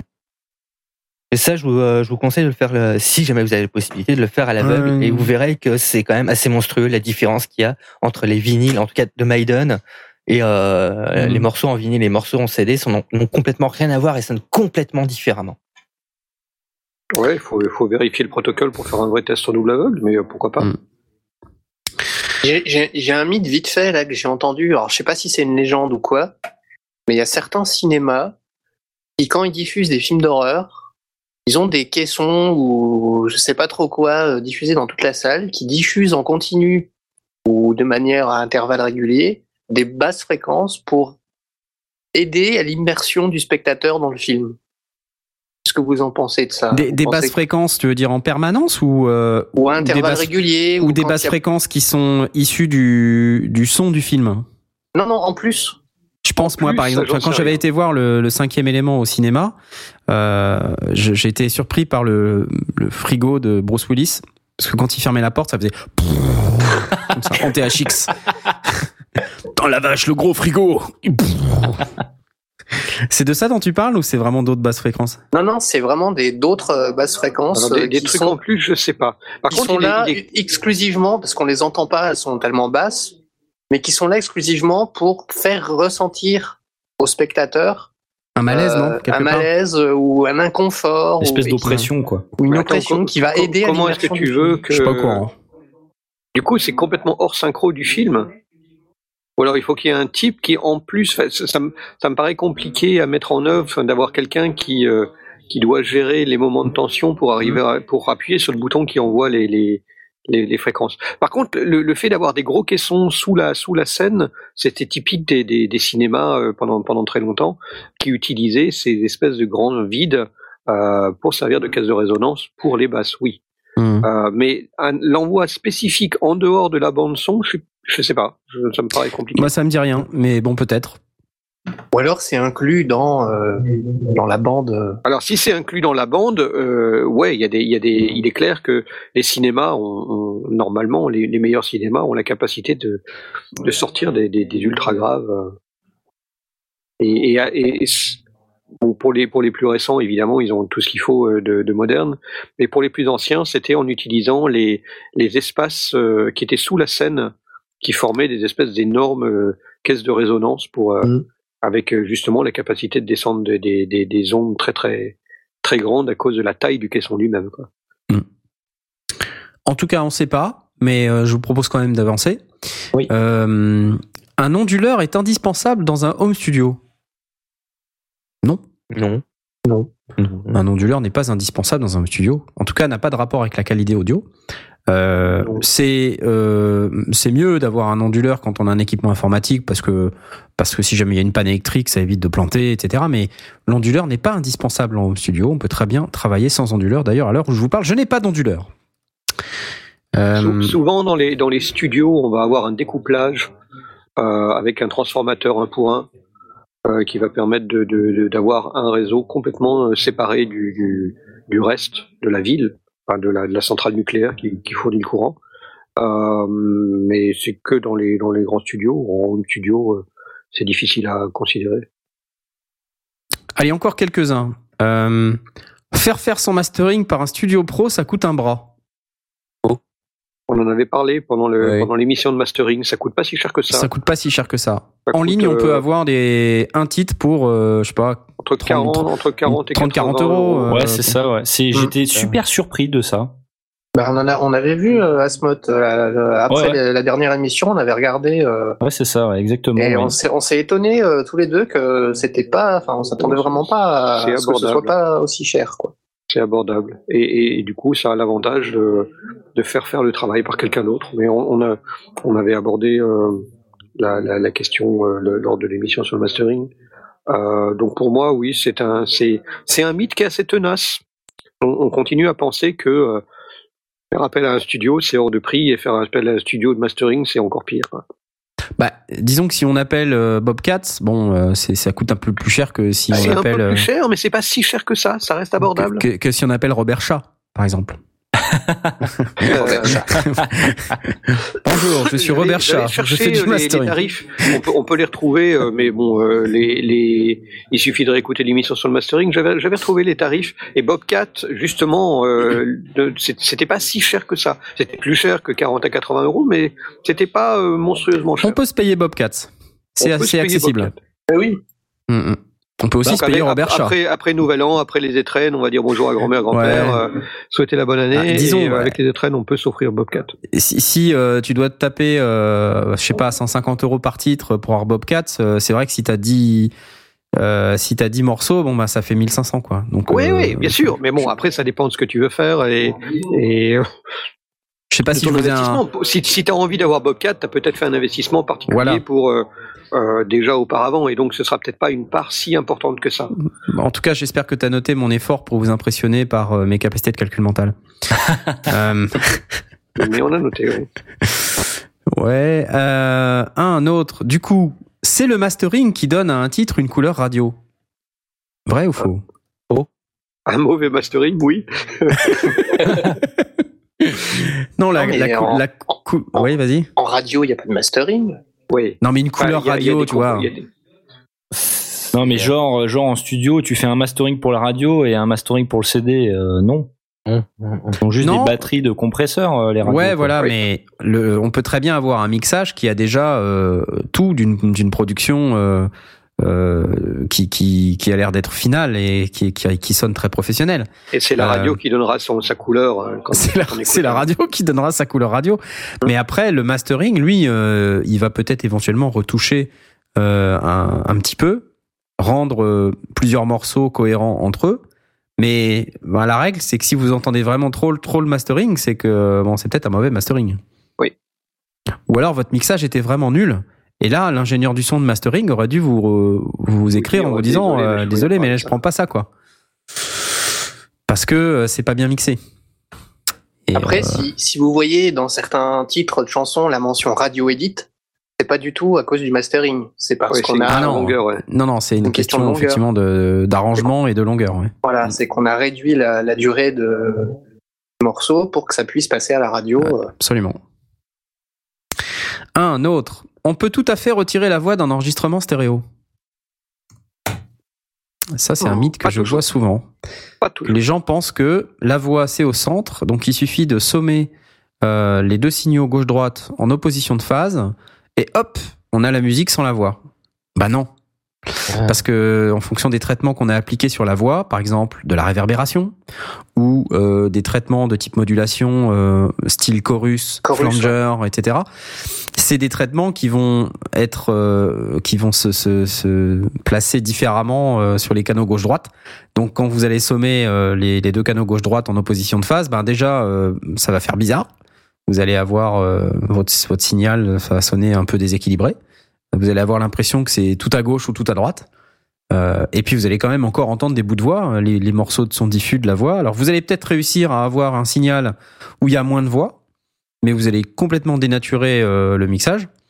Et euh, voilà, bon, si vous avez besoin d'avoir un, un enregistrement sans voix, bon, il faut le faire vous-même. Ou demander le multipiste et puis Ou demander le multipiste. Il y a des, euh, il y a des sites hein, spécialisés pour ça. Euh, si vous cherchez euh, multitrack euh, audio sur Google, vous allez tomber sur des sites qui, qui font ce genre de choses. Le silence en numérique est parfait. Vrai ou faux? C'est faux. Toujours, non, c'est faux. Il y a toujours le. le... Oui, de- Bah, et déjà, euh, déjà, le truc c'est que en numérique, euh, potentiellement, effectivement, si on était capable d'écouter entièrement en numérique, euh, ça serait sans doute parfait. Mais personne n'écoute en numérique. Nous, on écoute en analogique. Et on a tous des casques, donc des euh, voilà, on a, on a tous des. donc non, le silence en numérique n'est pas parfait puisque vous avez de toute manière votre système d'écoute qui introduit du bruit. Donc pensez que parce que vous êtes en numérique, vous n'avez absolument aucun bruit, c'est complètement débile. Ça n'existe pas. Donc non, le silence en numérique n'est pas parfait. La copie numérique peut parfois dégrader le son. Il y avait des d'anciennes euh, d'anciennes méthodes. euh, C'était du temps du mini disque, non? Où on pouvait faire une copie numérique et la suivante était en analo ou je sais plus quoi. Ouais, il y avait un truc comme Euh, ça. Il y avait des, des espèces de, de, de protection euh, par euh, euh, pour les pour les mini disques qui empêchaient de faire une véritable copie numérique. En réalité, quand on fait euh, euh, dupliquer un dupliquer un CD, on peut avoir une dégradation du son parce que un CD audio euh, n'est pas forcément euh, parfait. Il n'a pas tous les blocs de contrôle que l'on a sur un CD-ROM. Euh, donc potentiellement, on peut avoir une perte quand on fait une copie de CD. Euh, Moi, j'aurais pensé qu'un CD, on aurait pu euh, en extraire la quintessence numérique et puis le copier tel quel. Dans, l'absolu, on peut très bien avoir un CD euh, lui- lui- lui-même étant produit de manière euh, industrielle euh, qui ne soit pas lui-même parfait. Or, les, le- la, la- la nuance, on la chopera pas forcément, elle, elle sera peut-être suffisamment courte, mais la, la, récit- la relecture euh, n'est pas non plus forcément parfaite. Il y a le, système, ben, le, CD vibre euh, quand il tourne dans le, lecteur de CD. Le, rayon est peut-être euh, ben, d'une qualité euh, grand public et on n'est pas on n'est pas garanti que bit pour bit on ait exactement la copie d'un CD et que si on fait deux fois la même copie du même CD et qu'on compare les deux fichiers produits, on n'est pas garanti qu'on aura le même résultat au final. Il peut y avoir une nuance ici ou là. En fait, je pense que ça dépend de la méthode qu'on utilise. En théorie, il ne devrait pas y avoir de différence. Maintenant, en fonction du matériel euh, qu'on a, euh, il peut y avoir, euh, voilà, il peut y avoir des, petites, qui- qui- des- qui- qui- il peut y avoir du jitter. Ce ce qui n'est- ce qui n'est pas le cas quand on normalement quand on copie un CD-ROM, euh, les données qui sont sur un CD-ROM, il y a des il y a des blocs de contrôle qui permettent de vérifier que tout ce que l'on lit euh, est bien ce qui était écrit et que ou, ou, ou est rejeté. Si- S'il y a erreur, il y a erreur complète. Il y a, il y a un- on est on est informé qu'il y a, une- il y a une erreur. En audio, euh, le, le protocole est beaucoup plus simpliste et donc euh, on se contente de lire l'information et si euh, ben on, chope un 0 à la place d'un 1, euh, ça va changer un élément du, du, du son extrêmement faible et euh, on- normalement il ne s'entendra pas. Mais En lecture, alors évidemment, d'un disque dur à un disque dur, il n'y a pas de perte de données. hein. On est, on est en wave ou en AIFF. Euh, c'est de la donnée informatique. Normalement, il n'y a pas de perte de données, sauf de nouveau à ce qu'il y ait un, un crash de disque ou autre chose. Bah oui. Mais, euh, mais la lecture du CD euh, est plus compliquée parce que euh, oui, le, le processus n'est pas si parfait que ça. Et je pensais aussi, moi, au, au- à la copie euh, trans, transformeuse, en quelque sorte. C'est-à-dire transformer un CD en MP3. Ah oui. Ah, oui, là forcément, Ah oui. euh, là on va Altéré, dénaturer ouais. le son. Le MP3, hein, comme beaucoup de formats euh, numériques euh, compressés, euh, dénature le son. hein. Et d'ailleurs, il s'appuie sur des phénomènes euh, psychoacoustiques pour euh, pour retirer des parties du son euh, que le cerveau n'entend pas euh, et pour en créer une, une version plus petite, moins qui pèse moins lourd. Euh, donc forcément, oui, là, il y a, là, il va y avoir dégradation du son. Euh, bon, par contre, euh, d'ailleurs, je crois que sur Twitter, euh, Alex nous, nous disait dans dans le mini disque, le format c'est de la track. Ouais. Effectivement, c'est un format qui est un peu comme le, le MP3, c'est un format euh, compressé. Ouais. Donc donc par définition destructeur. Euh, mais euh, mais sinon voilà, globalement, normalement, la copie numérique euh, WAV bit à bit, non, on, on dégrade pas le son. Mais euh, faire euh, une lecture dans votre station de travail audio numérique et faire un export en ajoutant des traitements au passage, bah en fonction de vos traitements, oui, ça peut dénaturer le son. C'est évident. D'ailleurs, le moteur audio de tel logiciel est moins bon que tel autre. Il y en avait un autre qui était formulé différemment ailleurs là. C'était les stations de travail audio numérique ont tout un son différent. Pro Tools a un meilleur son que Cubase, Cubase a un meilleur son que Reaper, Reaper a un meilleur son que Audacity. Oui ou non? Non, Non. non. Euh, Non. c'est- Il y, a, il y a- il y a des éléments de réponse à donner à ça. On peut, on peut pas être si affirmatif que ça. Euh, ce serait une grave erreur que d'être aussi affirme que euh, affirmatif. Pardon Blast. Pour nos erreurs. Vas-y, c'est pas grave. explique. C'est pas grave. C'est pas grave. C'est pour ça qu'on a une émission de radio. C'est ça. Euh, le, le- il y a, y a- y a plusieurs éléments. Déjà, euh, le moteur, enfin le, le- le logiciel, le DAW, euh, pour ce qui est de la prise de son, prend ce que lui donne la carte son, le convertisseur.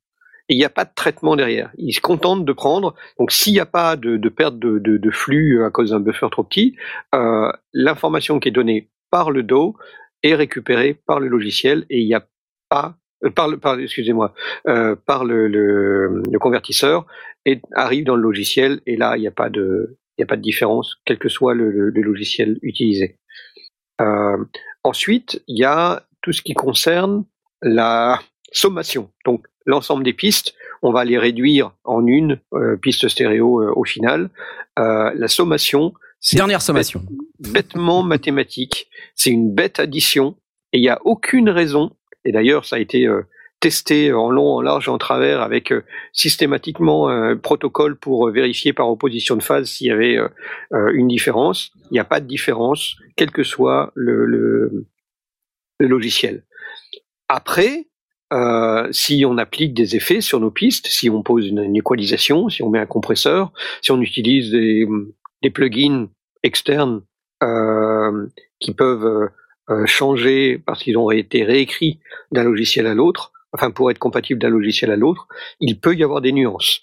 Euh, mais ces nuances, on devrait être capable, hormis des cas vraiment particuliers de courbes de pente que l'on ne peut pas reproduire par ailleurs, de, de, de manière de, de calculer des échantillons qu'on ne reproduit pas par ailleurs, ou d'introduction d'éléments aléatoires sur, par exemple, sur certaines reverbs. On peut avoir des, des, reverbs ou des dithering qui vont euh, rajouter des éléments qui sont aléatoires. Là, évidemment, euh, on ne sera pas capable de reproduire la même chose d'un dos à l'autre, mais on ne sera pas non plus capable de reproduire d'un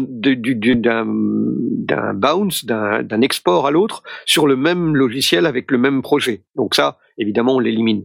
Mais ce qui est important, c'est que d'un euh, moteur de logiciel euh, que l'on que l'on emploie, euh, quelconque soit-il, on va être capable de reproduire, enfin de, de mixer ce que l'on a en tête, ce que l'on a envie d'obtenir, quel que soit le logiciel. Alors évidemment, euh, l'ingénieur du son en charge du, du, du, projet préférera peut-être tel ou tel outil, aura certaines ses, ses- habitudes, aura sa manière de travailler qui sera plus confortable de l'autre, aura peut-être des gestes euh, qui, euh, qui feront que son, son, son toucher euh, l'amènera euh, naturellement à tel endroit du curseur, euh, comme euh, quand, quand- si, on, si on joue d'un instrument de musique, bah, les doigts viennent naturellement là où ça devrait sonner, là où on s'imagine que ça va sonner. Donc il peut y avoir des subtilités, mais à partir du moment où cette subtilité est audible, le- la, la personne responsable, l'ingénieur du son, va être capable de modifier ses réglages pour obtenir le même résultat final, euh, quel que soit le logiciel. Euh, il y a vraiment que des, des, des cas excessivement particuliers, comme je disais, euh, où euh, on va avoir certaines, euh, certaines pentes sur des équaliseurs qui sont uniques à tel plugin et qui ne sont pas reproduites par ailleurs, où là, évidemment, on pourrait dire, bah là, j'ai pas le choix, ça fonctionne là et ça fonctionne pas, je peux pas le, le refaire par ailleurs, mais il n'y a aucune aucune raison de dire que tel logiciel est supérieur à un autre. Il sera supérieur dans son ergonomie, il sera supérieur dans sa manière de travailler, Dans les fonctionnalités, quoi. dans ses fonctionnalités, Ouais. mais il sera pas supérieur dans, en tant que moteur. En fait, Mais aujourd'hui, tu, vas-y, euh, Claire. Non, vas-y, vas-y. Bah, en fait, aujourd'hui, tu choisis pas ton logiciel en fonction du son qu'il va avoir ou de la couleur qu'il qu'il va pouvoir donner à un titre ou une chanson, quoi. Exactement. Euh, je sais pas si, en tout cas, euh, avant c'était le cas avec les consoles. Euh, je sais qu'il existe des, des plugins pour euh, pour émuler les euh, des types de consoles. Je pense au Sled Digital là, VCC qui tu le mets sur ton ta session et tu peux émuler du une Nive ou une Trident ou une, une, SSL ou je sais pas quoi. Ça c'est des choses qui existent, mais c'est c'est des plugins en fait. Le logiciel, tu vas pas le choisir parce que parce qu'il a une, une couleur ou un type de son particulier quoi. Oui, et, dans l'absolu, tu pourrais très bien retravailler ton équalisation pour redonner la même couleur qu'une Nive ou, ou- ou une SSL. Euh, encore une fois, dans l'absolu, il faudrait avoir envie de faire l'exercice, mais on, on est dans de la modélisation. Euh, le, le, ça veut dire qu'on était peut-être euh, un décibel plus haut sur euh, 10 kilos, ou où il y avait peut-être euh, euh, justement une, courbe, une, douceur dans la, dans la courbe de l'équalisation qui était particulière. On, va pouvoir la reproduire. Euh, Il n'y a aucune raison de pas pouvoir le faire et le, plugin va, va nous donner directement clé en main la modélisation, euh, mais ce qui démontre bien qu'on est capable de la, de, de, la refabriquer.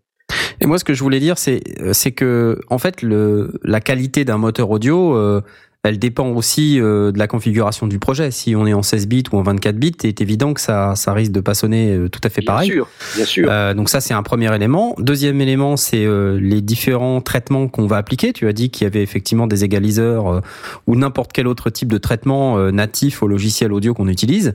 S'il y a des compresseurs, des égaliseurs, des effets, ces effets ont aussi une qualité intrinsèque qui, qui va peut-être dénaturer, euh, dénaturer le son ou, ou donner une impression de meilleure ou de moins bonne qualité qu'un autre logiciel. Euh, mais intrinsèquement, le logiciel, il n'est pas moins bon ou, ou meilleur euh, de par la manière dont il, dont il traite euh, l'audio en général, c'est-à-dire euh, de l'entrée à la sortie. C'est, ça ne peut être, à mon avis, que les effets qu'on introduit au milieu ou la configuration du projet et euh, ou une méconnaissance euh, ou une erreur de configuration. Enfin, on voit pas mal de gens comme ça sur les forums qui disent live, le moteur audio de live, c'est nul. Enfin, non. Oui, c'est ça. Pour, pour moi, là, là, on est dans le mythe total. C'est que Mm. euh, on sait, on sait peut-être pas bien s'en servir. On sait peut-être, on n'a peut-être Ouais, pas les, ça, habitudes. Euh, les, les, les panelos. Si, si on se dit, voilà, je mets mon truc à 50, euh, à 50, je le panne à 50% à droite, euh, ben, j'ai pas le même résultat. Oui, parce que les, les courbes de, de, de, de panning peuvent différer d'un moteur à l'autre, mais ça veut pas dire qu'il y en a une meilleure ou moins bonne. Elles sont simplement différentes et donc vont nécessiter un réglage différent pour obtenir le même résultat. Mais, mais, euh, le, Mais- et et c'est pareil pour les courbes d'équalisation. D'ailleurs, la plupart du temps, le panning, ça se règle euh, dans, dans certains logiciels. Tu peux, Et- tu peux régler. et de plus en plus c'est réglable effectivement.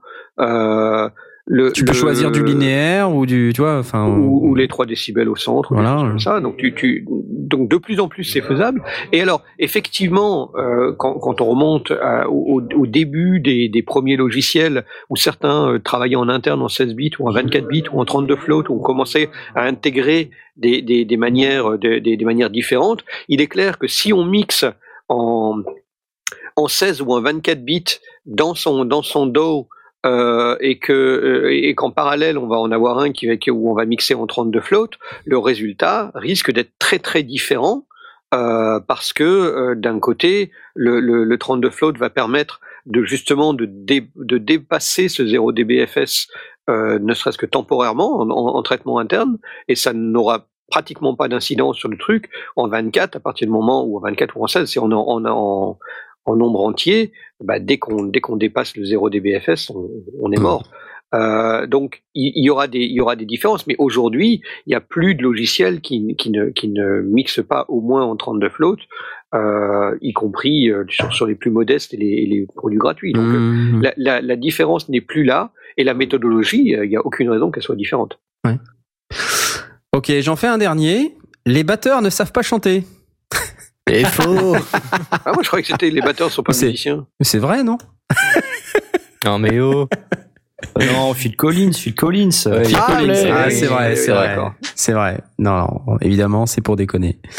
En tout cas, euh, bon, il est déjà quand même 23h24. Euh, je vous propose qu'on passe tout de suite à la rubrique des coups de cœur des sondiers.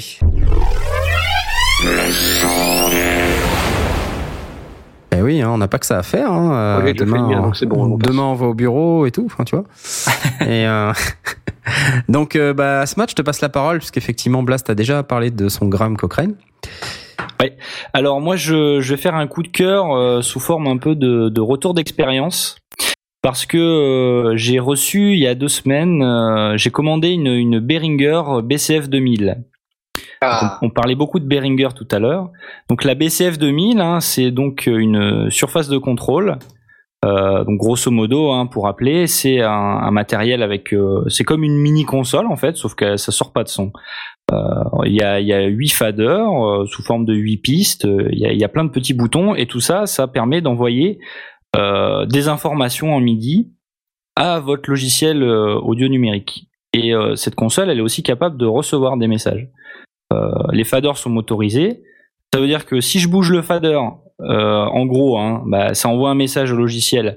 Et dans le logiciel, bah, le volume de ma piste, il bouge. Mais si je bouge le fader de volume de ma piste dans mon logiciel, ça fait bouger le fader sur ma console. Donc euh, moi, ça faisait un moment que j'avais envie d'avoir un, un matériel dans ce style-là parce que je, je trouve ça très pratique. Euh, je suis très friand du retour au, au toucher sur les boutons. Je, je, je préfère euh, clairement mixer avec des boutons qu'avec euh, qu'avec une souris, quoi. Et donc euh, c'est d'un type de matériel qui coûte un petit peu cher. Et euh, Behringer, bah super, euh, c'est 300 euros. Donc je me suis dit bon bah allez, euh, allez, Allez. on commande. Donc Ah j'ai ouais. commandé. Euh, donc je l'ai reçu, j'étais très content, je l'ai branché. Alors, ce qu'il faut savoir, c'est que euh, quand tu branches ce, type de matériel là, ben il faut le configurer. Donc, il faut chercher un petit peu. En général, c'est euh, assez bien expliqué euh, sur le site de Behringer. Donc, tu le branches dans Reaper, ça y est, c'est reconnu. Et là, bah, soit tu passes des heures à configurer chaque bouton. Donc, c'est-à-dire que par défaut, euh, elle fait rien, quoi. Euh, par défaut, ça se map pas à, tes huit pistes dans ton logiciel. Il faut, il faut tout configurer. Il faut dire, voilà, le volume de telle piste, c'est, je bouge tel bouton. Soit tu configures comme ça euh, à la main, et ça peut être intéressant, ça peut faire ce que tu veux. Mais euh, depuis une certaine mise à jour, alors je sais plus, j'ai plus exactement le numéro de, de mise à jour du firmware du matériel en tête. euh, Il y a des des genres d'émulation en fait de, de matériel qui existe déjà. Donc en l'occurrence là, celle qui m'intéressait moi, c'est l'émulation de Mackie Control. Ah, évidemment. Donc la Mackie Control, bah, c'est le même type de matériel mais chez Mackie, qui coûte beaucoup plus cher. Et en fait, il y a bah, la plupart des logiciels du marché, ils reconnaissent euh, euh, ce que ce que dit la ce que raconte la Mackie Control. C'est-à-dire quand tu vas bouger le premier fader, ça va envoyer tel numéro de euh, d'information MIDI quoi. Et ben en gros, quand tu démarres ta Behringer en mode Mackie Control, euh, c'est comme si ça envoie les mêmes informations que la Mackie Control. Donc moi mon Reaper bah, j'installe ma, ma Behringer comme la Mackie Control et là, miracle, tous les boutons sont mappés. euh, je, euh, je peux passer de 8 pistes en 8 pistes. j'ai rien besoin de configurer en fait. Donc moi, c'est ça que je cherchais et c'est ça que je trouve euh, hyper bien quoi. Je branche, j'ai rien à faire, ça marche tout seul. Alors C'est pour cool. ça, c'est très très bien. Euh, c'est hyper euh, c'est hyper cool. Je, je touche plus à ma souris quasiment, que ce soit quand je fais des enregistrements de maquettes euh, ou alors euh, quand je mixe des trucs.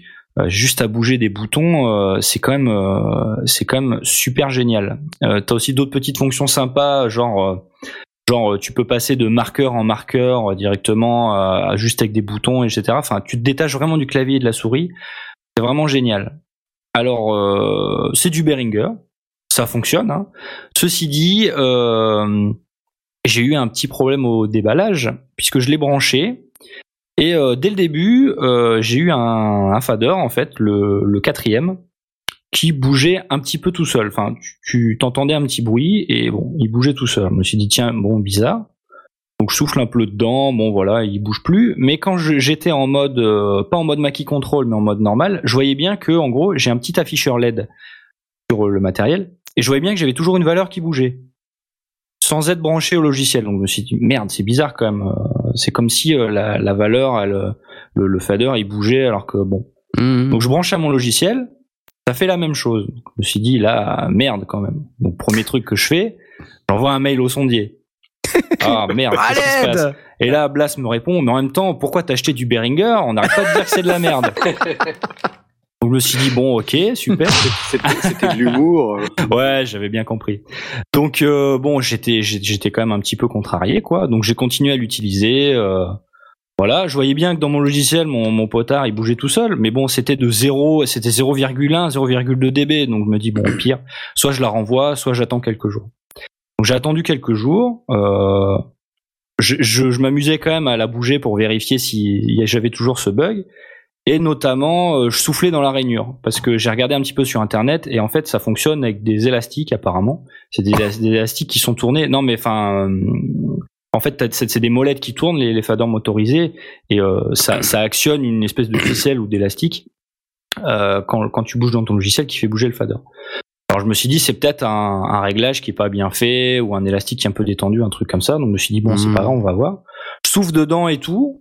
Et puis voilà, bout- je m'en suis servi euh, sur deux jours, je m'en suis servi une dizaine d'heures. Et là j'ai plus le souci. En même temps, euh, Donc, souffle euh, d'un trompettiste, hein, c'est pas. Ouais, voilà, c'est la puissance. non, alors effectivement, Knaf m'avait conseillé de refaire un calibrage des, des faders, ce que j'ai fait. J'ai juste appuyé sur une touche et démarrer, Ouais, euh, machin. ouais. Euh, J'avais déjà plus le problème. Je l'ai fait quand même par sécurité. Là aujourd'hui, je l'ai laissé pendant euh, tout le temps de l'émission, donc trois heures. Mhm. Ça a pas bougé. C'est long hein, quand même. hein. euh, c'est long. Euh, donc euh, non, mais du coup voilà, euh, j'étais j'étais hyper déçu quand je l'ai reçu et là là j'ai plus le problème. Donc ça illustre peut-être un petit peu le côté euh, contrôle qualité euh, de Behringer. Mhm. Tu vas avoir euh, deux euh, deux, mat- deux matos euh, de deux matos différents, ils vont ils vont être enfin deux matos du même le même modèle et potentiellement ils vont réagir différemment quoi. Euh, c'est plutôt là-dessus qu'il faut faire attention. Ceci dit, moi là aujourd'hui, j'en suis très content. J'ai pas encore eu l'occasion de m'en servir euh, de manière intensive sur un, mixage de, je sais pas, une, plusieurs titres quoi, d'un gros épisode.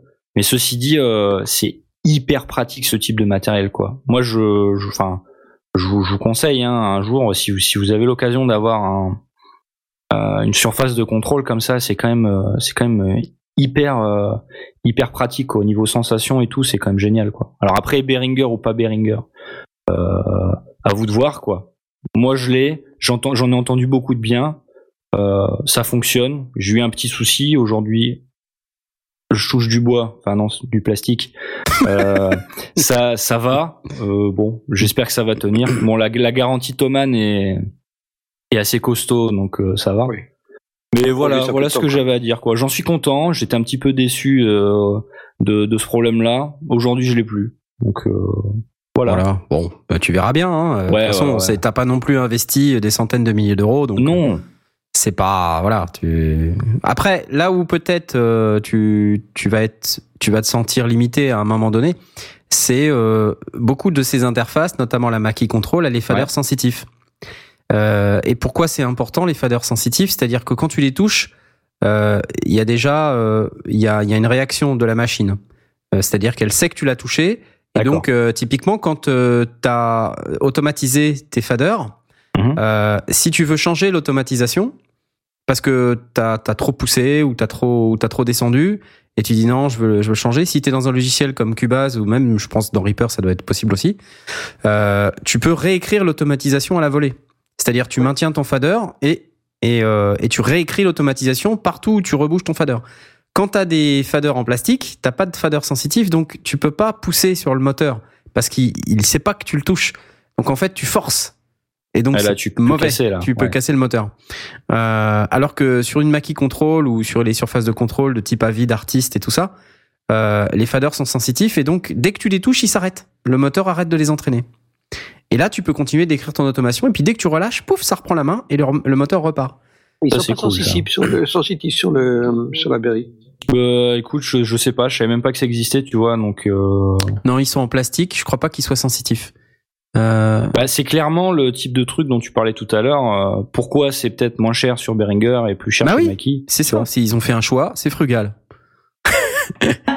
et non, ça n'a rien à voir avec les fruits. non, mais sinon, c'est bien euh, d'avoir un, une interface euh, physique. Enfin, c'est tout, tout de suite une autre expérience. Euh, et donc, on, on, on, on a tout de suite autre chose, quoi. C'est vrai qu'avec la souris et le clavier, ça a ses limites, c'est chiant au bout d'un moment.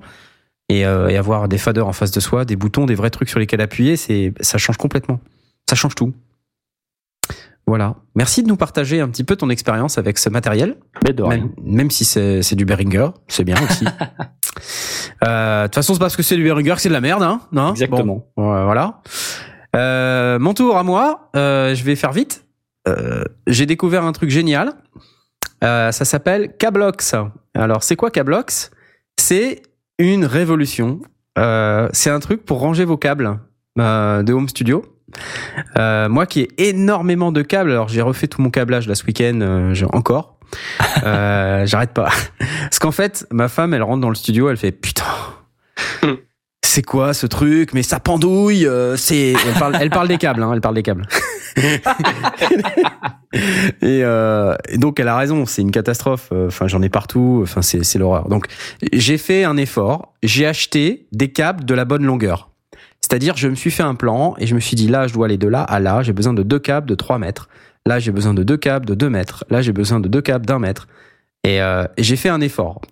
Et en plus, je me suis acheté une midi timepiece parce que, comme je vous ai dit, je veux m'éloigner le plus possible de l'ordinateur. Je veux pouvoir allumer mes machines et jouer tout de suite sans avoir allumé mon ordinateur. Et euh, donc, je fais beaucoup d'efforts pour que ça puisse se faire.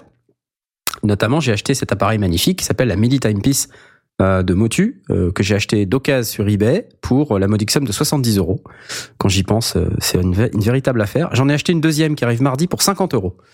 Euh, comme quoi. Euh, et donc, ce que ça permet de faire, ce machin-là, c'est 8 entrées, 8 sorties midi. Et là, je suis en train d'en acheter une deuxième, c'est pour vous dire combien j'ai d'appareils midi. Et euh, pour pouvoir les, les, mettre ensemble. Et comme ça, je les allume.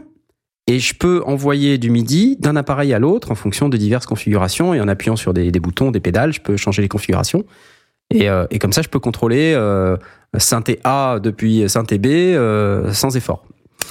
Je peux envoyer du MIDI timecode depuis la monomachine. Je peux envoyer ceci ou cela, le tempo, les informations. Enfin bref. Et tout ça, ça fait énormément de câbles. Et donc j'ai acheté ce, fameux truc Cablox. Donc allez voir sur sur cablox.com. Là, je vous le poste là tout de suite.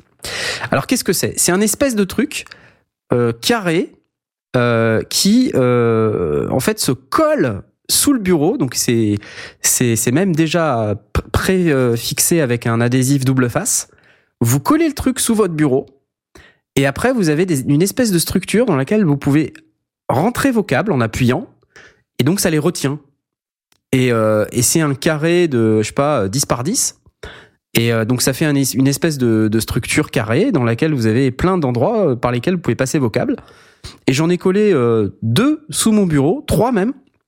Parce que J'en ai acheté de différentes tailles, j'ai acheté des gros carrés et puis des, des trucs un peu plus longs. Et, euh, et je fais passer tous mes câbles sous mon bureau. Si vous voyez la gueule de mon studio, c'est phénoménal. Il y a plus un câble par terre. Putain, ça a l'air super ce truc, ça coûte cher. Non, je les ai payés euh, 7 livres euh, les deux. Ah ouais, effectivement, c'est ça vaut rien, quoi. Ouais. Ça vaut rien du tout, ça vaut rien. C'est génial. Et ça tient. Enfin, je veux dire, euh, ça, ça colle euh, super bien. Et puis, comme il y a une grosse surface, comme c'est carré, ben, il y a énormément d'adhésifs. Du coup, ça tient super bien. Et vous mettez ça sous le bureau, ça se voit pas. C'est impeccable. Franchement, ça a changé la gueule de mon studio. Donc, c'est mon coup de cœur. Cablox.